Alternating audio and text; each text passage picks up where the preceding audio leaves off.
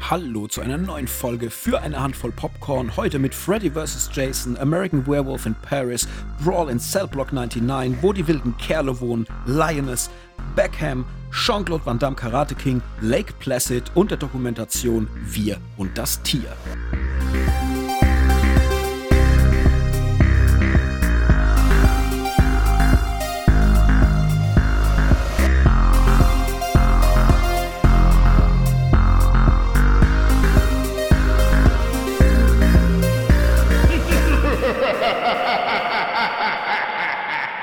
Hallo Hendrik. Hallo Mike. Na, wie läuft das Wertebefinden? Ah, du, alles gut? Bin erstaunlicherweise gut gelaunt, obwohl ich total einen Stresstag äh, vor mir hatte, beziehungsweise schon zur Hälfte erledigt habe, aber da noch einiges kommt. Ich muss Mhm, aber sagen, dass ich sehr vom, ähm, vom Sonntag zehre, weil ich da wirklich mal vier, fünf Stunden wieder gehabt habe, um einfach mal wieder zu zocken. Da könnte ich auch, also wie das zustande gekommen ist, könnte ich auch ein ganzes Stand-Up-Programm mitfüllen, gell? Also es war wieder, war wieder der Wahnsinn, aber ich habe es tatsächlich geschafft, glaube ich, so vier oder viereinhalb Stunden am Stück mal äh, das neue Spider-Man zu spielen. Und ich bin hin Ah. und weg. Okay. Ja. Das heißt, es ist sehr gut. Ja, mehr als das. Also das ist so, los, lass uns mal ein Spiel für den Hendrik äh, programmieren und äh, das ist dabei rausgekommen. Okay. Mhm. Nice, nice. Okay. Ja, von daher alles cool. Die letzte Woche war ein bisschen stressig, von daher ist mein zuletzt gesehenes nicht allzu lang, aber äh, da ich dich ja kenne, kriegen wir die Sendung doch noch voll. In der Tat. Ja. Aber wie geht's dir? Ja, mir geht's auch gut. Ich bin äh, jetzt froh, dass wir nochmal heute über Horrorfilme quatschen. Die eigentlich letzte Schocktober-Folge heute, aber da wir ja glücklicherweise ähm, jetzt im Oktober so ähm, äh, gelegt sind, dass der Oktober fünfmal auf unseren Aufnahmetermin fällt, Mhm. kriegen wir das tatsächlich hin, noch eine kleine Extra-Folge hinterherzuschieben. Yay. Dann, äh, gibt's dann nächste Woche ähm, und können dann endlich über die Pile of Shame-Filme quatschen, Mhm. die noch offen stehen. Da freue ich mich sehr drüber, weil die mir schon eine ganze Weile jetzt auch im Hinterkopf rumschwirren und ich immer wieder drüber nachgedacht habe, weil da echt ein paar coole Sachen dabei sind. Aber gut, äh, dazu dann mehr äh, nächste Woche. Mhm. Und sonst, äh, ja, alles okay. Also ich habe jetzt auch wieder einiges geguckt. War auch viel Grütze dabei tatsächlich. Äh, von einiger dieser Grütze werde ich heute auch erzählen. freue mich, äh, ja, einmal nicht, dass ich es geguckt habe, aber ich freue mich, dass ich euch da draußen sagen kann, dass ihr es bitte nicht gucken sollt. das ist ja auch immer was wert. Ne? Ja, Servicegedanke ist da. Und äh, ja, sonst alles gut. Ich habe äh, übrigens äh, kleiner äh, Fun Fact an der Stelle, das muss ich jetzt schon direkt sagen, weil ich vergesse es bestimmt bis zum Ende der Folge. Unser Aufnahmetermin nächste Woche trifft ja oder fällt auf deinen Geburtstag. Mhm. Wenn ihr da draußen dem Hendrik Grüße schicken wollt, macht das. Das, das weiß er jetzt noch nicht. Das habe ich jetzt gerade frisch entschieden. schickt uns äh, Grüße, schickt uns Audio-Messages per Instagram, schickt uns äh, Nachrichten, whatever. Äh, guckt, wie ihr uns ähm, erreichen könnt. Das machen wir dann alles in den Podcast. Das packen wir alles rein. Wir lesen es vor, wir spielen es ab, whatever. Lasst euch was einfallen. Wenn nichts kommt, dann singe ich ein Lied. So. Jetzt, jetzt überraschst du mich so. Ich hab, gedacht, Mhm. Hätte ich das davor gewusst, hätte man noch ein Postfach gemacht, dass Leute Geld und Gutscheine schicken können. Verdammte Axt. Ja, oder ihr geht auf unsere Pile of Shame-Liste und bestellt, was das Zeug hält. Äh, Da gibt es ja auch noch ein bisschen was drauf. Äh, Da freut sich der Hendrik bestimmt auch. Ja, sehr sogar. Ähm, kurz bevor wir in die Folge reinstanden, haben wir natürlich unser mittlerweile obligatorisches Quiz.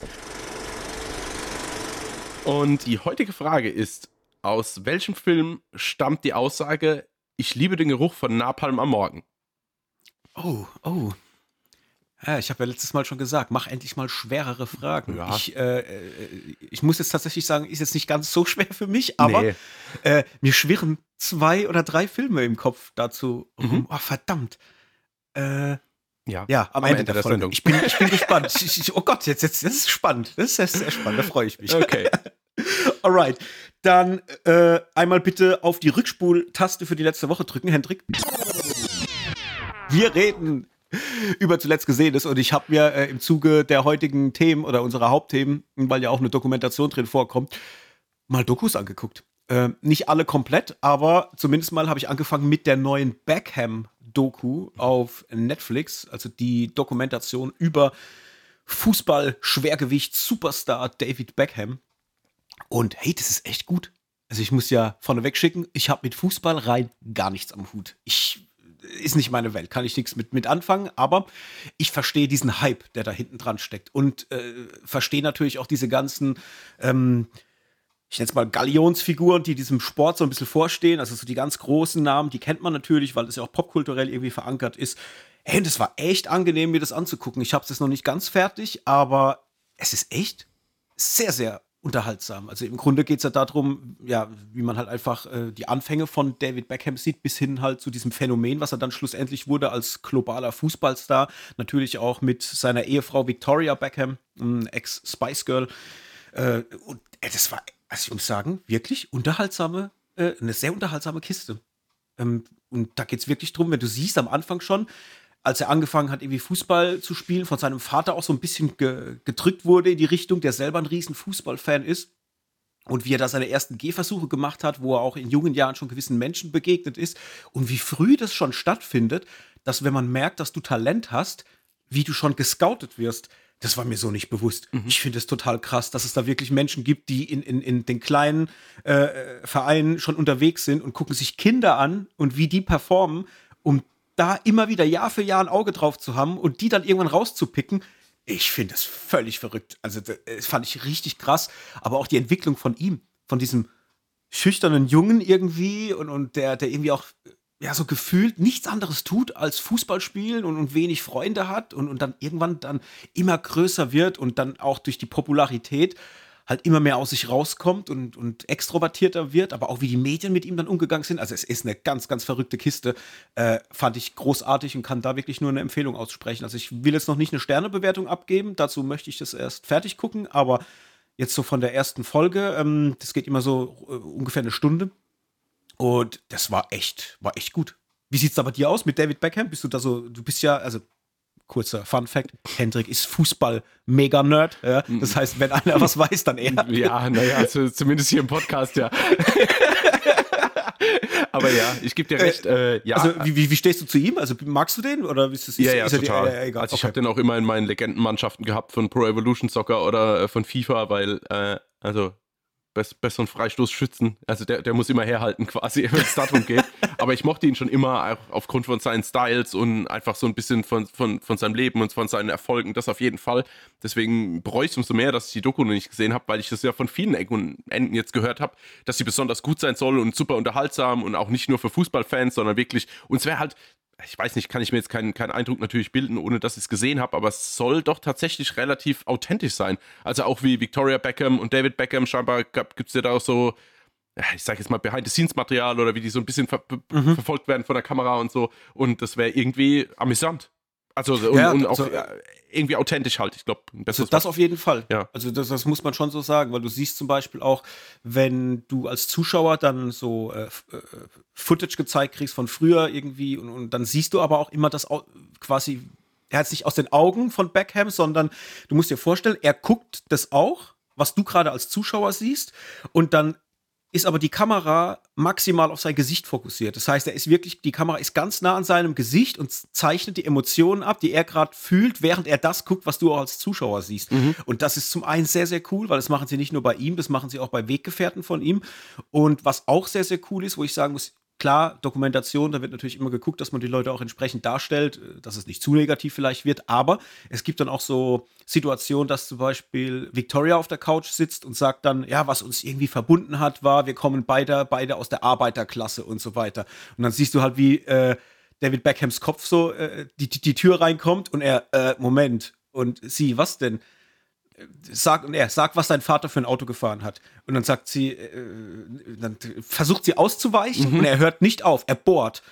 Bis sie halt sagt, er hat einen Rolls Royce gefahren. Ja. Also so viel zum Thema Arbeiterklasse. Arbeiterklasse ja. weißt du? So. Und so Sachen hätten die ja nicht mit reinnehmen müssen. Genau. Also da merkst du schon, da sind schon auch Dinge drin, die dann sehr echt wirken. Und vor allem wirken die halt so auch als, als Typen sehr, ähm, ja, ich will fast sagen, geerdet also bei allem Star und, und, und, Fandom, was da hinten dran steckt, aber wenn du die dann da sitzen siehst und wie sie so reden, das wirkt alles sehr, sehr nahbar und er auch. Also der wirkt einfach halt wie ein Dude, der halt einfach verdammt gut Fußball spielt, scheiße reich wurde dadurch und mhm. halt einfach, äh, ja, jetzt guckt, dass er halt sein Leben irgendwie lebt. Und was halt auch spannend ist, tatsächlich, ist der Moment, wo er entschieden hat, dass er halt irgendwann auch mal als Fußballer nicht mehr weiterspielen kann und schon frühzeitig begonnen hat, Kontakte äh, in, in, in, in die Wirtschaft zu knüpfen, weißt du, also mit irgendwelchen Marken, irgendwelche Programme äh, gestartet hat, was es zuvor irgendwie noch so noch nie gab. Also er war da so ein Wegbereiter für so Geschichten, weil er halt immer sich im Klaren war, dass seine, seine Halbwertszeit irgendwann äh, zu Ende ist. Das ist alles nur ein ganz kleiner Bereich, wo du performen kannst, dann bist du zu alt und dann ist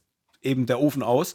Und dass er da halt schon frühzeitig geguckt hat, wie er halt einfach weitermachen kann und wie er eine Karriere haben kann nach dem Fußball. Und das finde ich ist eine sehr spannende Kiste. Also mhm. das dazu zu gucken, wirklich äh, cool, muss man schon sagen. Also deswegen auf jeden Fall mal da einen Blick reinwerfen. Wenn ihr ein Netflix-Abonnent seid, äh, kann man jetzt aktuell gucken. Sind, glaube ich, vier Episoden, ähm, die jeweils so etwas über eine Stunde gehen. Ich meine, so 70 Minuten roundabout hm, geht das ganze Ding. Jo, so viel zu Beckham. Und die zweite Doku, die ich geguckt habe, ist auf Arte, jetzt vor kurzem ähm, veröffentlicht worden, beziehungsweise auf YouTube, auf dem Arte, äh, irgendwas mit Arte und Kulturkanal.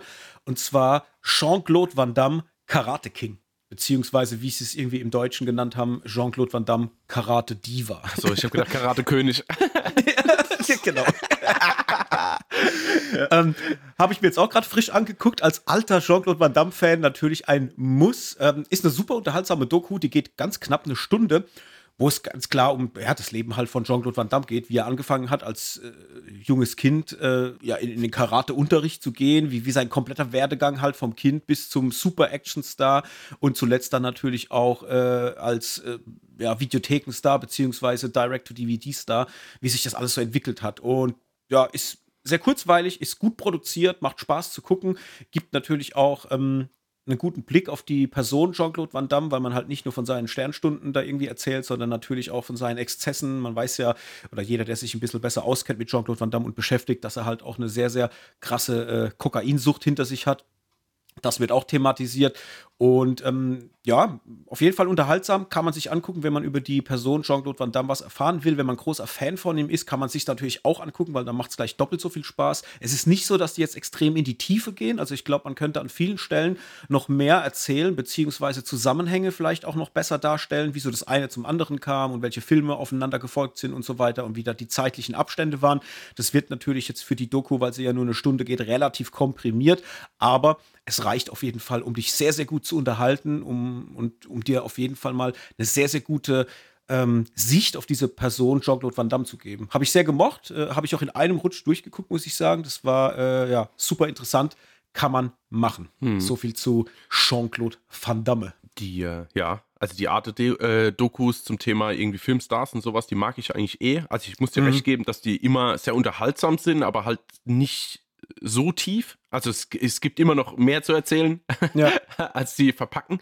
Aber ich habe da auch eine ganz große Empfehlung für die ähm, Ausgabe mit Keanu Reeves. Weiß jetzt nicht mhm. genau, wie sie heißt, aber Arte, Keanu Reeves Doku äh, wird das wahrscheinlich jeder finden. Das war halt super interessant, weil die halt das ganze Leben auch aufrollen. Er hat ja schon den einen oder anderen Rückschlag erlitten und ist trotzdem quasi so ein absoluter Gutmensch.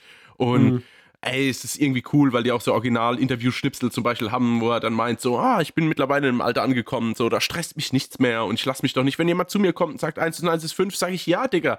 Äh, ich, ich bin bei dir so, leb dein Leben. Weißt du so? Also, das ist, äh, fand ich super, super angenehm, die Doku, und, und habe auch so die ein oder andere Träne verdrücken müssen. Ja, das machen die gut, mhm. auf jeden Fall. Also, ich hatte jetzt auch letztens. Ähm Tatsächlich auch auf Arte gibt es auch eine Doku über Jackie Chan, die kam jetzt auch erst frisch rein. Ja. Die habe ich mir auch angeguckt. Äh, die ist zwar auch sehr stark komprimiert, weil gerade bei ihm in Bezug auf äh, ja, politische Belange mhm. es noch viel, viel mehr zu erzählen gibt. Aber auch da habe ich am Ende auch so, ich hatte so ein, ja nicht ein Kloß im Hals, aber so ein, so einen bittersüßen Beigeschmack hatte ich da irgendwie, weil die das echt gut hinkriegen, dir das sehr, sehr emotional zu erzählen. Das, das schaffen die schon gut. Also könnt ihr alles übrigens gucken auf der Arte Mediathek, beziehungsweise wenn ihr halt auf YouTube dann geht und irgendwas mit Arte und Kultur äh, sucht, so heißt der Kanal. Die haben ja mehrere Unterkanäle bei Arte. Da könnt ihr euch das alles mal angucken. Also es ist eine sehr, sehr nette äh, Geschichte, um mal zwischendurch sich vielleicht auch mal mit, ähm, mit Schauspielern oder mit Zusammenhängen äh, einfach mal ein bisschen näher auseinanderzusetzen, wenn ihr das wollt. So viel dazu. Mhm. Soll ich weitermachen oder willst du mal einen reinhauen? Mhm, ich kann mal einen reinhauen. Ich bin mir gar nicht sicher, musst mir kurz helfen. Habe ich schon über den Abschluss von Lioness gesprochen oder war das nur im Vorgespräch auf dem Weg nach Köln? Oh. Ach, ich mach's einfach ganz kurz. Es war so gut, da kann man ruhig zweimal drüber reden. Also Lioness habe ich jetzt endlich fertig oder im Deutschen Special Ops Lioness, was ich total einen bescheuerten Namen finde. Äh, Serie auf Paramount Plus hatte ich in, vor ein paar Folgen schon mal drüber gesprochen. Ähm, von Tyler Sheridan als Creator. Dann haben wir Zoe Saldana und Nicole Kidman unter anderem im Cast. Und es geht darum, ganz kurzer Abriss nur, äh, eine Soldatin auszubilden, die sich dann wiederum mit der Tochter eines ähm, Terroristen anfreundet und somit quasi die Chance bekommt, ihn auszuschalten.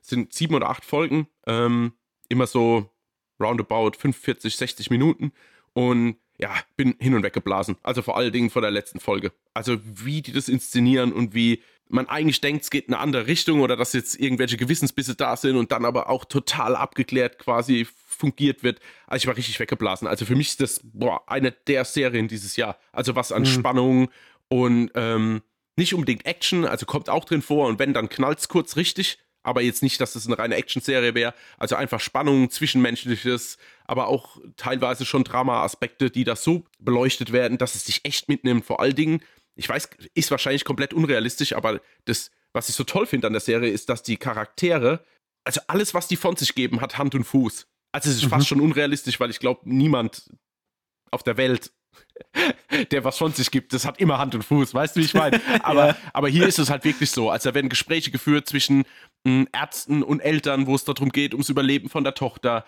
oder äh, was es heißt, Verantwortung fürs Land zu übernehmen oder äh, was politische Belange und aber auch den Klimawandel ähm, betrifft. Da werden Gespräche geführt auf allerhöchstem Niveau, die dir wirklich den Marken rumdrehen. Mhm. Also gibt es ein Gespräch, nur kurz, äh, ich kann das natürlich jetzt nicht wiedergeben, aber zwischen Nicole Kidman und ihrem Mann, wo man nie so richtig weiß, was er macht, aber er weiß über alles Bescheid, hat seine Finger überall drin, Börsenkurse etc. pp. Und da geht es einfach nur da kurz darum, ähm, zwecks dem Klimawandel und so Geschichten, dann sagt er so, da macht er sich überhaupt keine Gedanken drüber. Und dann sagt sie, hä, warum machst du dir keine Gedanken? Das ist doch in aller Munde und ein echtes Thema. Und dann sagt er ja, weil er glaubt, dass die Menschheit gar nicht so weit schafft. Mhm. Also einfach nur durch ähm, Auseinandersetzung Russland, Ukraine, dann, also er, er, bringt jetzt nicht die Beispiele, aber er zählt halt quasi Sachen auf, was halt direkt zu spiegeln ist auf unsere Welt. Also Russland, ja. Ukraine, ähm, Hamas, Israel, also Palästinenser und Israel und du hast nur Brandherde und er denkt, wenn da mal einer an, eine, an Atomwaffen kommt und wirklich gewillt ist, sie einzusetzen, dann müssen wir uns über den Klimawandel gar keine Gedanken machen. Und das sind so Sachen, du sitzt halt wirklich da, boah, und also danach, es ging mir schon besser. Sagen wir es mhm. so. Also wirklich harter Tobak. Auch gleichzeitig, ja. in allen Belangen. Also wirklich, boah, fand die richtig gut. Wie würdest du die einstufen von der Bewertung? Vier oder viereinhalb von fünf, auf jeden Fall. Oh, okay. Weil, ey, ich habe sowas schon lange nicht mehr erlebt. Dass es gibt keine Fehlerfolgen, es ist immer spannend, es passieren immer Kleinigkeiten zwischendrin, die von der Haupthandlung ein bisschen ablenken, aber trotzdem super spannend inszeniert sind und du denkst immer, oh Gott, was passiert denn jetzt und wie erklären sie das jetzt wieder? dann ist, hast zum Schluss die Thematik, dass sie quasi den Bösewicht haben. Auf einmal stellt sich die Regierung dagegen und sagt, ja, warte mal, wenn wir den jetzt aber ausschalten, dann ist das komplette Ölgeschäft ohne Kontrolle. Also es könnte mhm. danach mhm. schlimmer werden wie davor. Und dann sagt dann aber der Verantwortliche, ja, aber ihr habt den doch auf die Abschussliste gesetzt quasi, als, ja. als einer der meistgesuchten Terroristen der Welt. Wir machen nur unseren Job. Ja, aber ja, ich weiß, wir müssen ihn politisch auf die Liste schreiben für, für, für alle Menschen. Mhm. Aber eigentlich wollen wir es nicht. Weißt du, nur ja. so Sachen, ey, du wirst nur dein Magen wird nur durch die Gegend gewirbelt. Ey, es ist wirklich, puh, also bin ganz schön baff. Ja, ich kann mir das, kann mir das sehr, sehr gut vorstellen. Also gerade so, äh, äh egal ob es jetzt Crime- oder Thriller-Serien sind, alles, was so auch mit Deep State und so zu tun mhm. hat, äh, finde ich immer sehr, sehr krass, weil du ja auch, wenn du dich mit der Thematik ein bisschen auseinandersetzt und mal vielleicht auch äh, Literatur dazu liest, ähm, habe ich zum Beispiel schon des Öfteren gemacht, weil mich so Themen halt wirklich interessieren von irgendwelchen Insidern oder mhm. so Sachen es ist so abgefuckt, was da im Hintergrund läuft und wie viele Dinge real sind, die du eigentlich eher in Hollywood-Filmen verordnen ja. würdest, wo du sagst, das kann nicht real sein. Also wirklich ein ganz banales Beispiel, als sie versucht haben, Fidel Castro zu töten damals und haben irgendwie versucht, äh, auf Haien äh, oder, oder irgendwelchen anderen Fischen äh, Sprengsätze anzubringen, dass wenn er mal schwimmen geht in seiner Bucht, dass sie ihn damit in die Luft sprengen können. Mhm. Weißt du, so, so Geschichten. Und das ist, es ist verrückt. Also es ist wirklich verrückt und deswegen kann ich es absolut nachvollziehen, wenn einen so eine Serie dann richtig reinsaugt und vor allem dann, ja, wenn, wenn es richtig gut inszeniert ist, einem halt auch dann durchaus mal, ja, so Backsteine in die Magengrube naja. legt. Also das ist Vor allen Dingen, weil es halt auch fürchterlich realistisch aus meiner Sicht zumindest inszeniert ist. Also du hast mhm. keine überbordenden Action-Momente oder so irgendwas, wo du denkst, oh, das ist jetzt aber unglaubwürdig, sondern das könnte einfach eine Operation sein, die im Hintergrund stattfindet. Weißt du, also mhm. ich meine, ich habe natürlich keine Einsicht, aber es fühlt sich so an, als wäre das nah am, am Realismus. Ja. Sonst noch was? Mm, ja, habe noch eine Sache, da habe ich aber nicht ganz fertig geschaut. Ich will es trotzdem mal reinwerfen. Äh, ich durch Zufall äh, habe ich mit meiner Freundin am Wochenende gesprochen. Sprecht ihr sonst nicht am Wochenende? nee, nee, nee. Also zwischen, äh, samstags zwischen 10 und 11 habe ich Sprechstunde, sonst nicht. Nee. nee, nee, es, nee, es ging halt darum, dass ich quasi gerade bei Sky durchgeschaut habe, äh, irgendwie, was wir irgendwie gucken könnten. Und da war ich bei äh, kürzlich hinzugefügt oder bald nicht mehr im Abo, so irgendwer gibt es da, da so mhm. Kategorien. Und da war, äh, wo die Ki äh, wilden Kerle wohnen. Und den hatte ich Ach, halt ja. bisher noch nicht gesehen und kenne auch die Buchverlage ehrlich gesagt nicht. Und sie sieht es und sagt, was, ist das das, wo die wilde Kerle wohnen? Und ich so, ja. Und dann äh, hat sie gemeint, ah, sie hat das Kinderbuch gehabt, das Bilderbuch und sie hat das total geliebt als Kind und hin und her. Und dann sage ich, ja, ja da gibt es mittlerweile, also gibt es halt einen Film dazu. So, ich habe da gar keine Ahnung, aber können wir uns halt gerne mal anschauen. Und dann haben wir am Sonntag haben wir angefangen, den Film zu schauen und puh, also ich bin hin und her gerissen. Also bei Letterbox geht er ja bewertungstechnisch äh, völlig durch die Decke. Aber mhm. ich muss sagen, ich dachte, das wäre halt so ein bisschen so ein Sonntagabend-Fantasy-Film und der ist schon anstrengend. Weil okay. dieses Kind ist halt wirklich ein wilder Kerl. So, der hat halt so ein komisches Hasen-One-Suit-Kostüm an und geht halt jedem tierisch auf die Eier, unter anderem halt auch mir und seiner Mutter. und genau, und dann geht es, äh, ja, und dann quasi flüchtet er sich mehr oder weniger in so eine Fantasy-Welt und trifft dann auf so große Wesen, die aber auch, äh, ja, ganz verrückt sind. Also, das ist nicht die typische Fantasy-Geschichte. Also, einmal, was da für Themen aufgemacht werden. Ähm, wie viel es einfach die ganze Zeit im Unklaren bleibt und mysteriös bleibt. Du weißt überhaupt keinen Antrieb für diese Monster oder es ist Wahnsinn und die machen dann halt dann zum König und dann, ja, erlebt er halt so ein paar Abenteuer, aber auch nicht so, wie man sich das vorstellt. Hat einen total körnig, grieseligen Look. Ähm, Regie hat geführt hier äh, Spike Jonze, der unter anderem auch Produzent mhm. war für Jackass und so, aber auch so den einen oder anderen verrückten Film schon gedreht hat, wie Being, Being John Malkovich zum Beispiel und so. Und hei, hei, hei also es ist irgendwie eine sehr spezielle Nummer. Also ich muss noch die letzten, was weiß ich, 40 Minuten muss ich noch schauen. Mhm. Aber oh, ich weiß noch nicht so richtig, ob das jetzt für, von mir eine Empfehlung wird oder nicht, weil auf der einen Seite sind es echt tragische Themen und auch wirklich, äh, wie der die angeht, toll. Auf der anderen Seite ist es halt schon, ich, ich meine, das Kind muss stressig sein, weil es die Basis ist von der Geschichte. Ja, aber der macht es schon echt gut. Lass es mich mal positiv ausdrücken. Mhm. Ja. ja, ich bin, äh, da ist mir auch schon sehr oft über die äh, ja, oder unter die Finger gerutscht, aber mhm. ich habe irgendwie den bisher noch nicht geguckt. Ähm, ich wusste nur, dass ähm, im Hintergrund, also dass die Stimmen im Original sehr, sehr gut besetzt ja. sind. Dass du hast irgendwie Forrest Whitaker, Paul Dano und so weiter mit dabei. Ja, und auch hier, äh, wie heißt er? Der ah, gute alte Anführer von den Sopranos. Nein, James, James, James Gandolfini. Gandolfini, genau, der spricht mhm. quasi so dieses Hauptmonster, mit dem quasi Max die ganze Zeit kommuniziert. Und ja. ja, ist schon gut besetzt, das auf jeden Fall.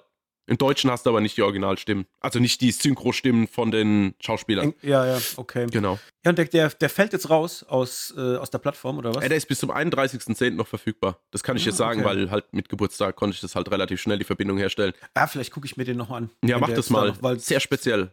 Ja, ich hab da Bock. Ich, ich, mag die Filme von Spike Jones. Jones, John Z, keine Ahnung, ja. Okay. Äh, ich mag, was der macht. Also ich bin ja eigentlich ein großer Fan äh, von seinen Filmen, mhm. weil der halt irgendwie so eine ganz ja, bestimmte Art hat, wie der inszeniert. Her ist ja zum Beispiel ja, auch genau, von ihm, den ich ja immer, ne, wo ich nie müde werde zu sagen, unbedingt gucken. Ja. Und ähm, arbeitet ja auch immer wieder äh, zusammen mit Karen O, die auch die Musik für den äh, Wilden Kerle-Film gemacht hat. Und die sind halt echt, also es sind Künstler. Das zeichnet die halt so ein bisschen aus. Mhm. Das heißt nicht immer, dass die Filme deswegen besonders gut sind, aber du merkst immer, dass die einen sehr künstlerischen ähm, Ansatz haben, wenn es um die Inszenierung geht, beziehungsweise auch um die Musik geht. Das mag ich dann doch schon sehr und ja, werde ich mal ja, vielleicht reingucken noch, bevor der rauskommt. Hast du tatsächlich, äh, ja, das trifft es auch ganz gut. Also künstlerisch trifft den Film gut. Äh, was ich noch geguckt habe, und das ist jetzt der Film, wo ich vorhin schon gesagt habe, den braucht man bitte nicht gucken, ist American Werewolf in Paris, habe ich mir reingezogen. Mhm. Ein Fantasy-Horror- Komödienmix von 1997. Ich dachte mir, ach komm, ich wollte letztens äh, diesen American Werewolf in London gucken, aber hatte den irgendwie, da habe ich den nicht gekriegt. Und dann äh, hatte ich irgendwie trotzdem Bock auf die Thematik und dachte mir, komm, dann guck doch mal diesen American Werewolf in Paris, vielleicht ist der ja auch gut. Und meine Fresse war der schlecht. Also, boah, also richtige Grütze. Das ist, boah, also wenn ich jetzt drüber nachdenke, muss ich, kann ich nur mit dem Kopf schütteln. Also da geht es im Grunde um einen jungen Mann, der ist Amerikaner und ist in ähm, Paris unterwegs und verguckt sich da in eine junge Französin, gespielt von Julie Delpy. Ähm, stellt ihr halt hinterher, wo ich auch sagen muss, aus heutiger Sicht vielleicht auch ein Stück weit toxisch vielleicht, ne? ähm, stellt ihr halt so hinterher und dann kommen die sich dann halt irgendwie ein bisschen näher und, und dann, ja, sie ist halt irgendwie ein Werwolf oder gehört zu so einer Organisation von Werwölfen an und dann wird er dann auch verwandelt und dann kriegt man irgendwie raus, dass diese Werwolf-Gesellschaft an so einem Serum arbeiten, dass sie sich quasi nach ähm, Belieben verwandeln können, weil das Verwandeln passiert irgendwie dann auch immer nur nachts oder so und es soll halt, glaube ich, darum gehen, dass die das halt kontrollieren können letztendlich und dann beginnt da halt so ein kruder Mix aus absolut trashiger Comedy, äh, ganz, ganz, ganz schlimmen CGI-Effekten. Also es sieht richtig scheiße aus. Äh, die Gewalt ist so lala und oh, es ist halt auch scheiße gespielt. Also es ist wirklich eine ganz, ganz schlimme Krütze. Skandal, dass da John Landis am Drehbuch beteiligt war. Also das ist wirklich äh, ein richtiger Müllfilm. Ähm, das Einzige, was er gut macht, das muss man wirklich sagen, ist dieses Gefühl der 90er Jahre zu transportieren. Also Musik, Schnitte und Optik du bist sofort in diesem 90er Jahre Flavor drin, so wie damals auch so ähm, American Pie Sachen waren. Weißt du, die haben ja alle so, so diesen 90er, frühen 2000er Look und, und Vibe. Das kriegt der Film schon sehr, sehr gut hin. Also da, da fühlst du dich absolut in die Zeit zurückversetzt, aber ja, der ganze Rest, äh, schlimme Scheiße. Deswegen bloß nicht gucken, wenn der euch mal begegnen sollte auf irgendwelchen Plattformen und ihr denkt euch, oh, heute Abend hätte ich mal Lust auf einen Werwolf-Horrorfilm No, Sir, bitte nicht gucken. Ja, Finger weg. Mhm. So viel zu dem.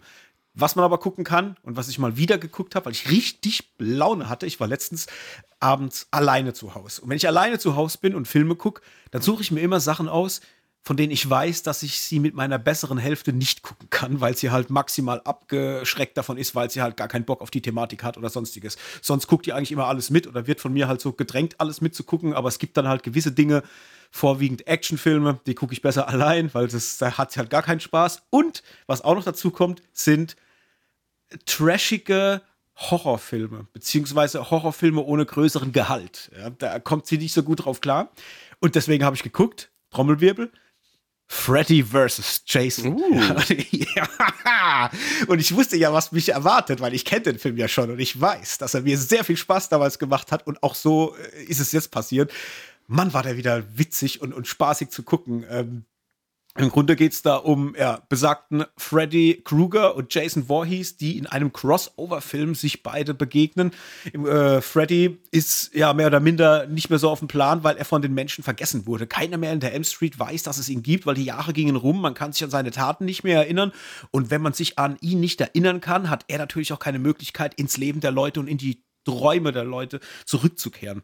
Und er überlegt sich dann, was könnte ich denn machen, um wieder äh, ins Gespräch zu kommen? Und kommt auf die glorreiche Idee, in den Träumen von Jason Voorhees aufzutauchen und ihn dazu zu bringen, in der Elm Street wieder ein Massaker zu veranstalten, sodass die Bewohner ähm, auf die Idee kommen, da könnte vielleicht Freddy dahinter stecken und er könnte wieder zurück sein. Und wie, wie soll es anders passieren? Jason zieht los, schlachtet Leute ab. Die äh, Kids wissen erstmal gar nichts von Freddy Krueger, aber deren Eltern, weil die natürlich noch das Trauma haben von damals, erinnern sich dann an ihn. Dann beginnen Gespräche, die Kinder kramen das dann auch irgendwie hervor und somit kommt Freddy wieder in das Gedächtnis der Leute und hat natürlich dann wieder die Macht, in den Träumen aufzutauchen und die Leute zu äh, terrorisieren. So.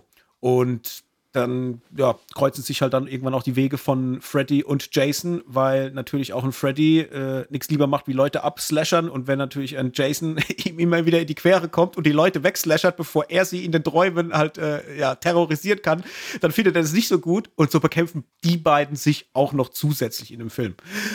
So, ich hoffe, ich habe einigermaßen gut erklärt, um was es da so geht. Es ist eine riesen Spaßgranate, also wenn ihr euch vorstellt, ihr wollt einen einen fun, splatterigen Horrorfilm gucken mit Chips, Bier, Popcorn, whatever, mit ein paar Leuten auf der Couch, dann ist genau das der richtige Film dafür. Also der hat mir wieder super viel Spaß gemacht. Einmal, weil er wirklich auch schön saftig ist an den richtigen Momenten, weil er auch übertrieben ist, weil er gut aussieht. Das muss man halt auch sagen. Der Film ist von 2003, also echt eine ganze Ecke her.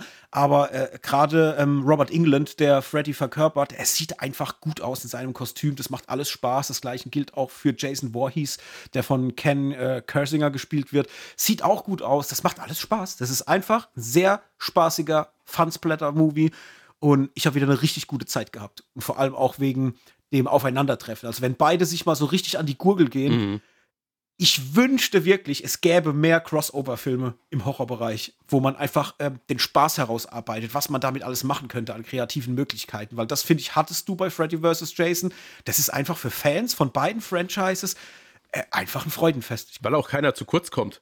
Also, weißt du, da ist jetzt nicht irgendwie das Hauptaugenmerk, oh, wir sollen jetzt mit Freddy sympathisieren oder, also, das ist eh eine gut, gut ausgewogene Geschichte, finde ich, weil du hast einmal die Charaktere, mit denen du einigermaßen mitfieberst, also die menschlichen Charaktere, sage ich jetzt mal. Dann hast du irgendwie Freddy, der aber auch irgendwie total cool und äh, sympathisch ist das falsche Wort, aber halt einfach auch lustig dargestellt wird, aber trotzdem halt total grob ist. Und hast halt so einen Jason, der dann halt zwischendrin noch mit seiner Machete rumwirbelt und das hat mir, ich weiß noch, den habe ich auch schon ein paar Mal ges- gesehen und auch damals wieder rausgekommen ist. Der hat mir so unendlich viel Spaß gemacht, weil der auch so coole Szenen einfach hat, wie die ja dann versuchen so ein bisschen zu ermitteln. Da erinnere ich mich noch an diese eine Szene, wenn ich weiß nicht, wie war das, Freddy irgendwie in den Gedanken steckt von dieser einen Person, ich weiß gar nicht mehr, in, diese, in diesem Krankenhaus oder in diesem Asylum und, und Jason läuft so auf ihn zu und er hat hinten diese drei Spritzen irgendwie in der Hand und wartet nur, Ja, bis ja. er auf ihn zukommt, um diese drei Spritzen in den Hals zu stecken. Also, ey, da gibt es so viele geile Momente in dem Film ähm, und halt auch gerade dieser Endkampf auf diesem Steg.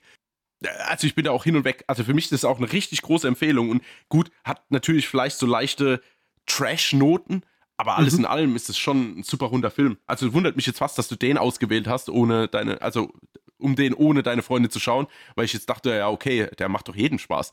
Nee, ihr nicht. Okay. Ihr ist es dann zu quatschig. Also sie fand den auch damals schon quatschig, weil sie wusste auch gleich, als sie dann nach Hause kam irgendwann, äh, da lief der Film noch ein klein bisschen. Ja. Und dann kam direkt schon so, äh, was den jetzt? oh, Und so, Destiny's Child. ja, genau. ja, die, die konnte sich doch sehr gut daran Ja, erinnern. okay. Ihr macht das nicht so viel Spaß. Aber ich glaube, ich muss die mal ranführen an diese Nightmare on Elm Street-Reihe. Ähm, das habe ich mit ihr noch nie geguckt. Ich glaube, sie kennt die auch nicht. Und ich glaube, wenn man das als Vorbau hat zu diesem Film und vielleicht noch dann die äh, Freitag der 13. Filme, dann macht ihr das schon Bock.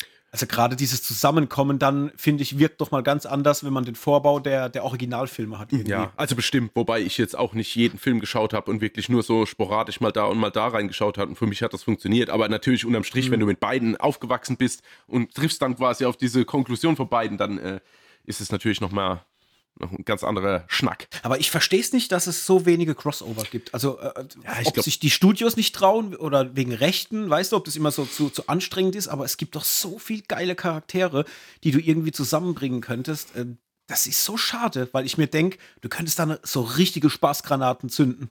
Also, da, da gibt es ja echt so viele Möglichkeiten. Irgendwie schade. Stell dir mal vor, so irgendwie, du, du bringst irgendwie hier S, Stephen Kings S zusammen mit, was weiß ich, äh, ja, jetzt nicht Terrifier, Clowns gegen Clowns, aber äh, keine Ahnung, es gibt so viele Möglichkeiten einfach. Ja, theoretisch schon. Ich glaube, das ist halt immer ja, so eine Mischung aus allem. Also immer Rechte, dann, oh, wird es zu quatschig, werde ich quasi den Fans von damals gerecht, weißt du? Mhm. Ist ja auch immer ein Thema. Ich meine, ich weiß genug, glaube ich, haben sich das Maul zerrissen quasi, wie dieser Freddy vs. Jason rauskam. Also der hat ja, Ja. jetzt nicht nur gute Vibes abbekommen von der Fangemeinde, das meine ich. Mhm. Also es ist immer so ein bisschen schmaler Grad, aber ich gebe dir schon recht, ich stehe eher auf Crossover-Filme, deswegen mag ich auch diese Zeichentrickfilme, die jetzt von, von Warner Bros. rausgebracht werden, zum Batman-Universum, wo er dann auch auf Ja. die Teenage Mutant Ninja Turtles trifft und so Sachen. Ja, ja. Das ist immer, cool. also ich mag das einfach, solange es die Story irgendwie hergibt und es nicht so ganz an den Haaren herbeigezogen ist, finde ich es immer ganz geil. Und bei Freddy vs. Jason ist es ja nicht an den Haaren herbeigezogen. Also ich finde die Story tatsächlich echt cool mit diesem Mhm. Thema. Niemand erinnert sich mehr, deswegen kann Freddy in den Träumen nicht auftauchen, deswegen braucht er jemand, der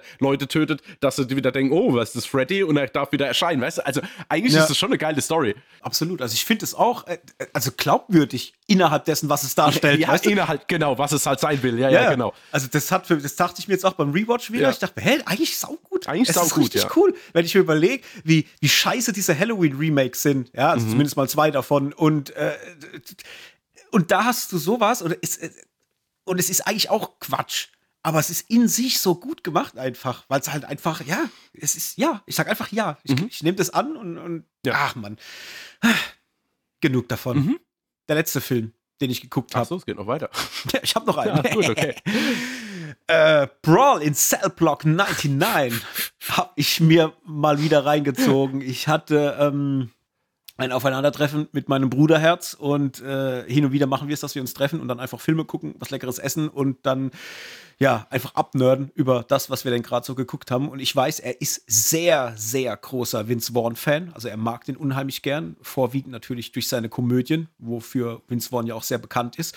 Und irgendwann habe ich ihm gesagt, du pass mal auf, es gibt da einen Film, da ist Vince Vaughn komplett quer besetzt. Da ist nichts lustig. Das ist ein richtig bitterböser, ernster Krimi Vielleicht wirkt er durch seine überkrasse Brutalität an manchen Stellen vielleicht ein bisschen, ich will jetzt nicht sagen lustig, weil das ist er nicht, aber er hat so einen Unterton vielleicht mit bei, weil das ja, weil der Film vor allem ja auch so ein bisschen in diese Grindhouse-Richtung auch schlägt, ja. Und dann habe ich gesagt, den müssen wir mal gucken, weil ich habe hier ein wunderschönes Mediabook stehen, noch original verpackt seit einer ganzen Weile, weil ich habe den Film damals gesehen, fand den mega geil, den hattest du mir auch ausgeliehen, mhm. glaube ich, äh, zum allerersten Mal, ja. als ich den gesehen habe.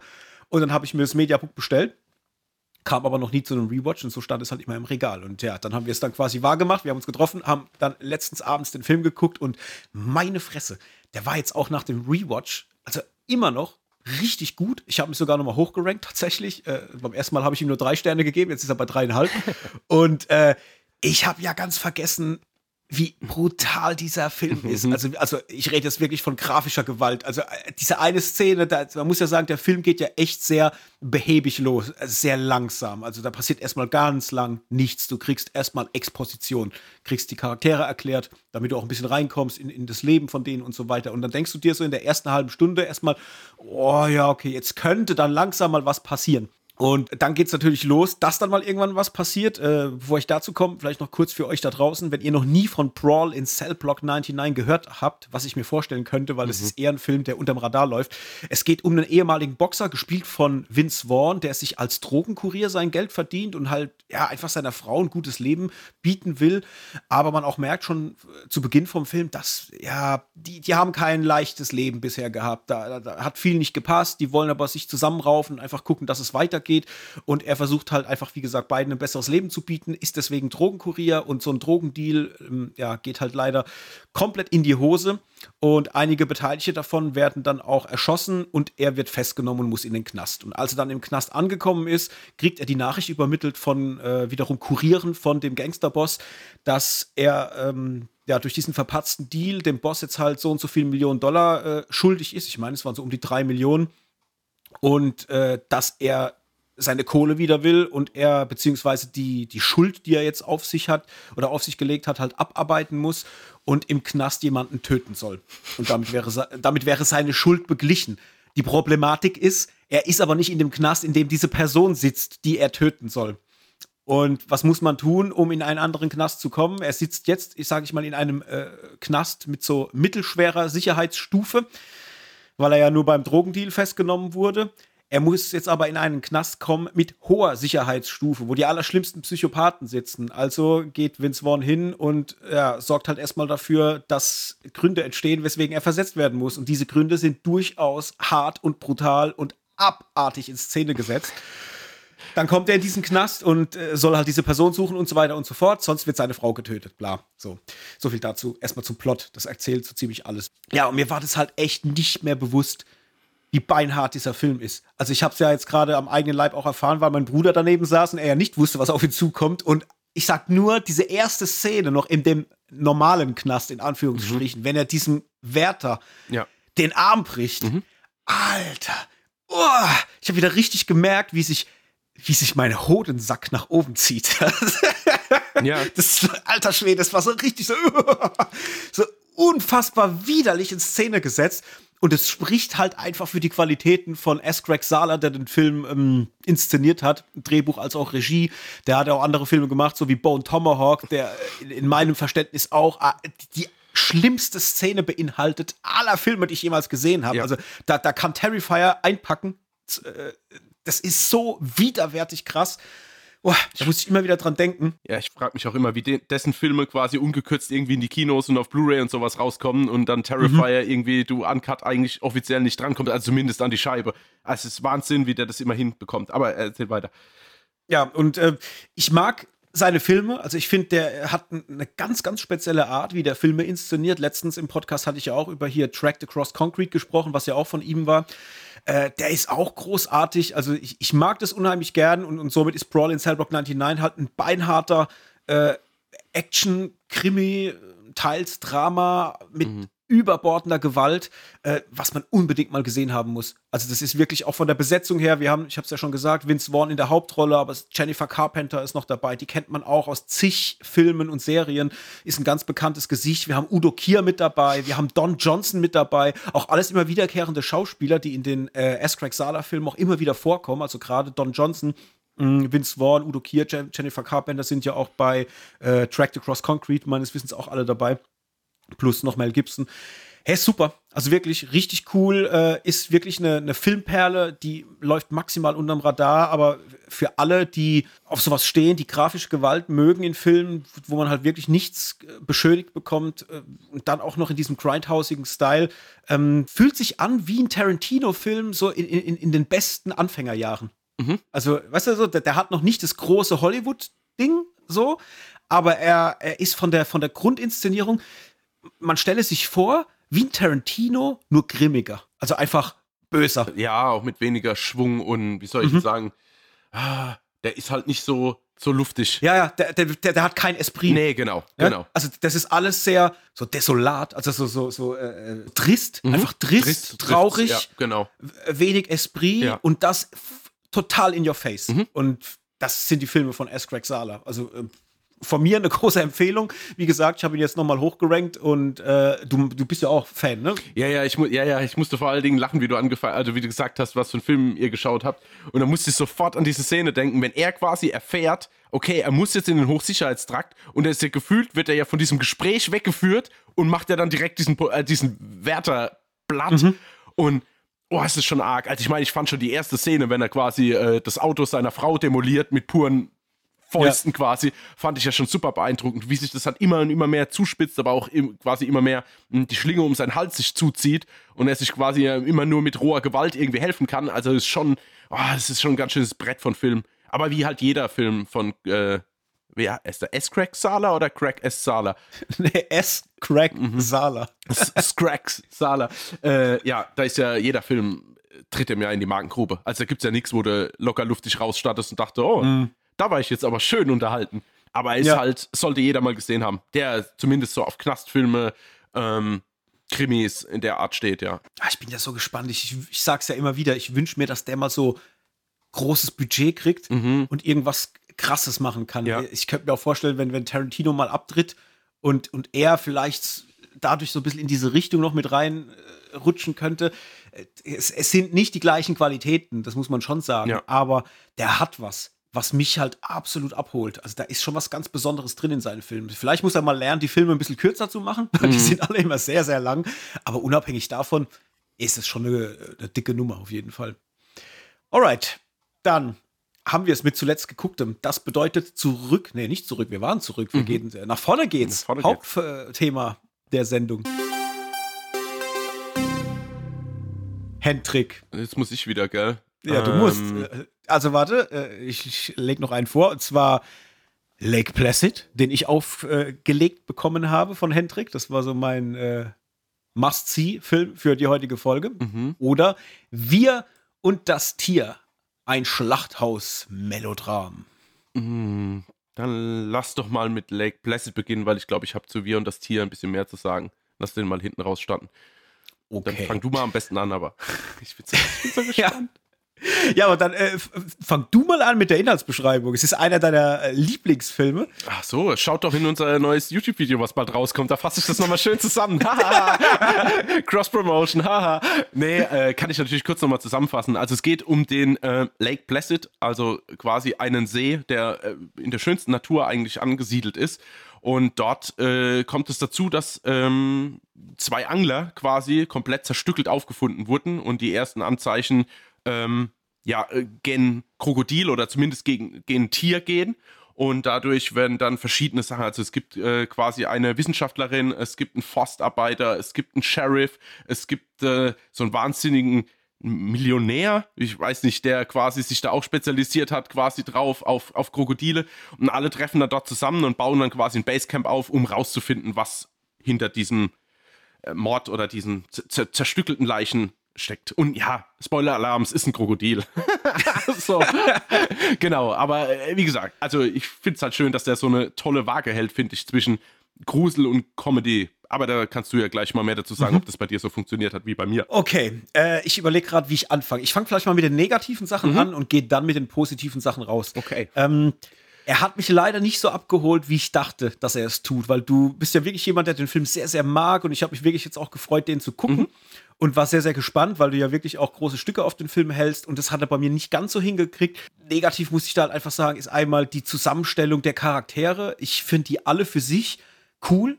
Wenn auch ich sagen muss, dass Bridget Fonda halt echt die undankbarste Rolle mhm. hat, weil sie halt einmal nichts zu tun kriegt, außer rumzuzicken. Ja. Und das ist halt wirklich so typisch Stereotyp für die Zeit, aus der der Film kommt. Das fand ich halt schon sehr, sehr schade, weil sie ja irgendwie, wie heißt das, Paläontologin? Ja. Ja, ja so ungefähr. Sie, sie betreibt halt Forschung ja. an irgendwelchen ähm, äh, Fossilen und so weiter. Und sie hat aber nichts zu tun. Du kriegst am Anfang kurz die Info, dass sie das ist und auch von Berufswegen her ist und mhm. sie dahin muss an diesen Place, um halt rauszufinden, was ist da los. Aber als sie dann dort ist, macht sie halt einfach nichts mehr, als unentwegt den Leuten auf den Sack zu gehen mit ihrer Art. Und die ist halt so ätzend, dass ich überhaupt nicht mit der connecten konnte. Und das fand ich schade, weil ich mag Bridget von da. Mhm. Ich, ich sehe die gern. Dann haben wir natürlich noch Oliver Platt, der diesen ähm, reichen Krokodil er ist nicht ein Forscher, er ist einfach jemand, der von Krokodilen besessen ist und deswegen seit vielen Jahren halt einfach auf eigene Faust sich mit Krokodilen auseinandersetzt und die Verhaltensweisen von ihnen äh, erforscht und so weiter und so fort. Der kommt halt dort auf den Plan und die ganze Zeit frage ich mich, wie kann das denn sein, dass jetzt so ein reicher Sack in Polizeiermittlungen äh, involviert wird. Der, der ist ja weder eine Institution noch sonst irgendwas, was ihn befähigt, da eigentlich auf dem offiziellen Wege stattzufinden, sondern er ist einfach nur scheiße reich und verhält sich die ganze Zeit wie ein Arschloch. Und ist dann aber Teil dieses Teams. Da dachte ich auch, oh, okay, das ist natürlich jetzt wieder 90er, das ist wie bei Independence, Day. Das, ich das, sagen. Ne, das ist alle, alle, alle, und deren Verwandten ja, irgendwo im, ja, im, im, Pentagon oder sonst wo unter der strengsten Area, Geheimhaltung. Area ja. 51, ja. Oh, äh, das muss man abnicken. Ja, muss dann, man. So. Aber das hat mich halt auch genervt. Was mich überhaupt nicht genervt hat, war Bill Pullman mhm. und Brandon Gleason, weil die beide, Super. die sind so gut. Ja. Also ich hätte mir gewünscht, schreib die anderen Charaktere raus aus dem Film und mach so ein Buddy-Ding aus Bill Pullman und Brandon Gleason. Das ist so cool. Vor allem, weil Brandon Gleason halt so ein, so ein muffiger Sheriff ist, der halt die ganze Zeit so, so zwischen, ihr geht mir alle auf den Sack und aber ich kann jetzt nicht gehen, weil ich bin ja Polizist, ja, ich muss genau. hier, ich muss hier sein, ja. Und dann noch Bill Pullman wiederum, der der einfach nur Bill Pullman ist. Mhm. Also man muss ja sagen, der, irgendwie ist er immer er selber in seinen Rollen. So, so dieses, dieses leicht, äh, ich sag mal so, zwischen lethargisch und hoffnungsvoll. Er ist so, so zwischendrin und auch immer mit seinem Blick, der immer so, er guckt dich immer so an und du hast immer das Gefühl, er weiß über alles Bescheid und er blickt durch dich durch und ist eigentlich klüger als alle, mhm. aber will es nicht so zeigen. Mhm. So, das ist immer Bill Pullman und das macht er hier halt auch wieder perfekt und dafür liebe ich einfach diesen Mann. Also ich sehe das einfach so gern, wenn er spielt und das macht er natürlich in Lake Placid auch hervorragend. Und dann hast du halt natürlich in dem Film einmal diesen Look aus den 90ern, der verdammt gut aussieht. Also es ist, du bist wirklich auch in dieser, in diesem Vibe drinne, gerade wenn es dann auf diesen See geht und, und der Wald, also alles drumherum, ist schon eine schöne Stimmung. Also der Film kriegt es definitiv hin, dir auch eine gewisse Stimmung für, für diese ganzen Geschehnisse zu geben. Das Krokodil an sich, ja, kann man sich drüber streiten. Das ist noch okay von den Effekten her. Also es ist deutlich besser äh, als ähm, was habe ich vorhin genannt, hier den Werwolf-Film äh, mhm. in Paris, äh, der ja ähnlich gelagert ist von den Jahren. Ich glaube, die sind drei Jahre auseinander. Ja, zwei, ja. Aber, Oder zwei. Ja. Ähm, da sieht Lake Placid halt um einiges besser aus. Also da kann man das Krokodil auch für die Zeit, äh, aus dem der Film stammt, halt abnicken. Mhm. Das ist völlig in Ordnung. Und ja, das, das, war, das war eine okaye, war, war eine okaye Nummer. Also der Gewaltgehalt ist, wenn er da mal vorkommt, sehr krass. Weil ich weiß noch, der Film geht los und da gibt es einmal so eine Szene, wo jemand aus dem Wasser gezogen wird, der vorher angegriffen wurde. Mhm. Und ich sag noch, lauthals zu meiner besseren Hälfte, ah, jetzt bin ich mal gespannt, dem fehlt bestimmt ein Bein, mhm. habe ich gesagt. Ja. Wortwörtlich. Ja. Pustekuchen, ja. da fehlt noch einiges mehr. Ja. Und ich dachte in dem Moment nur, oh, okay, ja. so jetzt, also jetzt in die Richtung geht ihr, alright. Hätte ich jetzt nicht unbedingt so gedacht, auch später, wenn mal ein Kopf abgebissen wird oder ein Kopf wieder auftaucht. Mhm. Und ich dachte, oh, okay, es ist jetzt schon gerade hart widerlich. Also ihr seid so, ihr, ihr, ihr, ihr, ihr rutscht immer so an der, an der, an der Grenze vorbei zwischen äh, Comedy und ein bisschen dumm, aber auch richtig übel brutal. Mhm. Und diese Mixtur, das ist was, das macht Lake Placid sehr speziell. Also der Film ist für mich in, in dem, was er darstellt, son, schon ein sehr spezieller Film, weil ich kenne wenige Vergleiche, die genau das machen. Also die dich einmal so unterhalten vom Comedy, aber auch dann so krasse Momente dir einpflanzen, ohne dass diese Momente aber dann dumm wirken mhm. oder auch lustig wirken, weil die sind in dem Moment dann schon beinhart und äh, das ist schon krass. Also grafische Gewalt hat man da schon an den ein oder anderen Stellen mit drin. Und ja, äh, so war er dann vorbei und ich dachte mir, okay, das hat mir jetzt irgendwie alles schon gefallen, aber ich habe leider keine Connecte hingekriegt und habe dann auch diese, ich nenne es mal äh, romantische Stimmung, die ja auch irgendwo im Film vorkommt, zumindest mal zum Schluss, äh, die habe ich nicht gefühlt. Mhm. Da war mir die Connecte nicht da. Also das habe ich einfach nicht gefühlt und es liegt halt wahrscheinlich einfach daran, wie Bridget Fonda geschrieben ist. Das war halt leider nicht da. Und das fand ich sehr schade, weil da hätte ich gern ein bisschen mehr Esprit gehabt in, in dem ganzen Thema. Und ähm, ja, aber sonst war das, war das eine okaye Nummer. Hm. Also gerade in Sachen so, so Creature-Feature, wenn es dann um irgendwelche Monster, beziehungsweise jetzt in dem Fall um Tierhorror geht, das war schon okay. Ja, ich meine, es kommt jetzt wahrscheinlich dazu, du hast den ja das erste Mal gesehen. Ich meine, ich habe den bestimmt schon zehnmal in meinem Leben gesehen und halt auch immer wieder und quasi mehr oder weniger seit er rausgekommen ist, äh, immer mal wieder reingeworfen. Und bei mir ist es halt immer so, also einmal ist es halt dieses romantisch Verklärte. Also ich habe den jetzt nochmal geschaut und war jetzt wirklich so, dass ich jetzt nicht dachte, naja, British Fonda geht mir irgendwie ganz schön auf die Nerven, sondern ich weiß halt einfach, wie das ist und ich vergleiche das immer so ein bisschen, keine Ahnung, ich muss da immer denken an so ein bisschen erwachseneren und ernsteren Evolution.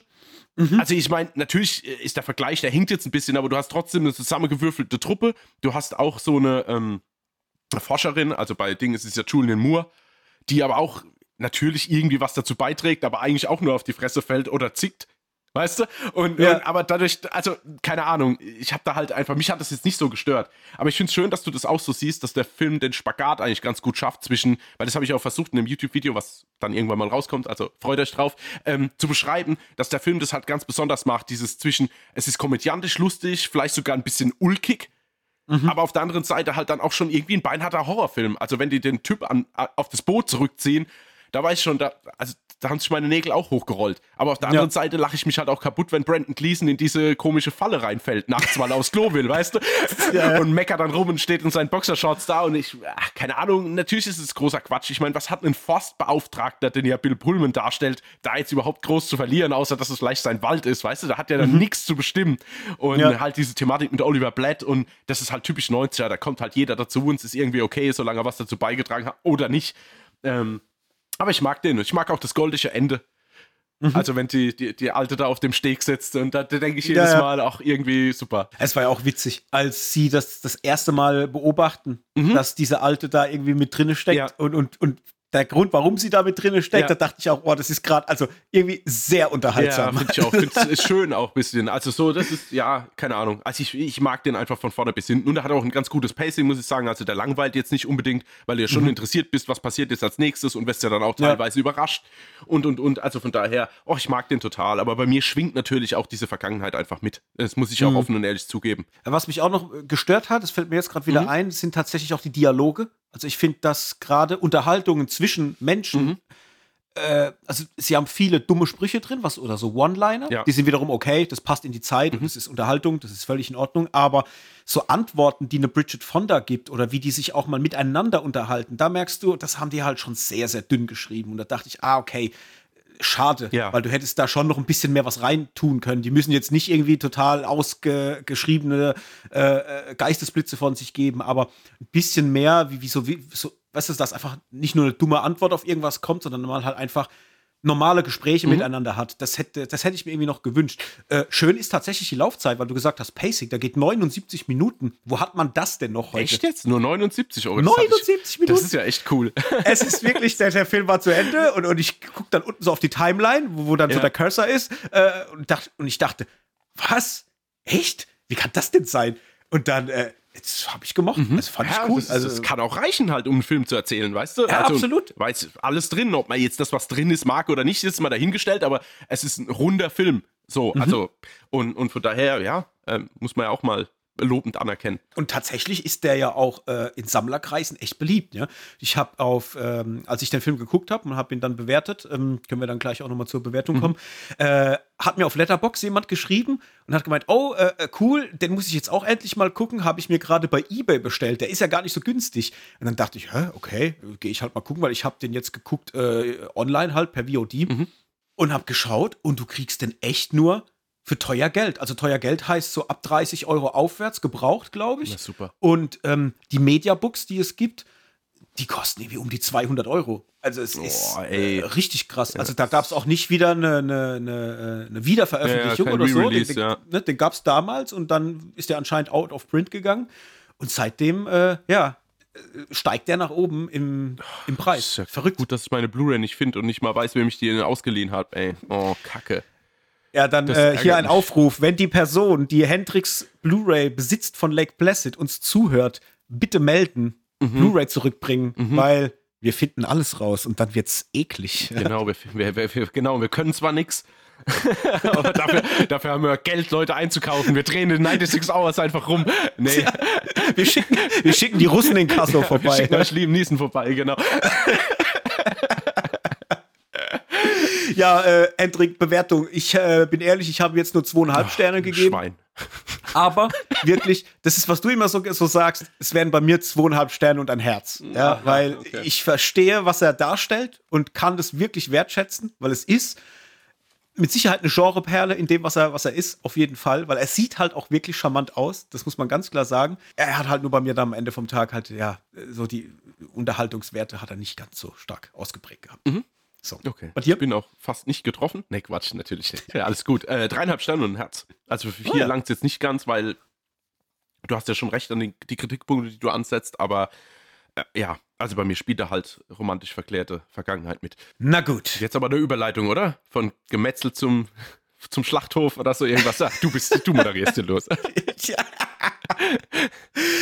Kommen wir von Tierhorror zu Horror, Horror mit Tieren. Ja, genau. Tierhorror zu Horror mit Tieren. Das ist gut. Es geht um eine Dokumentation. Und zwar wird am 2.11. diesen Jahres, also nächste Woche am Donnerstag, eine Dokumentation ins Kino kommen namens Wir und das Tier. Und damit ihr da draußen eine Vorstellung habt, um was es da geht, lese ich mal die Synopsis vor zu Wir und das Tier.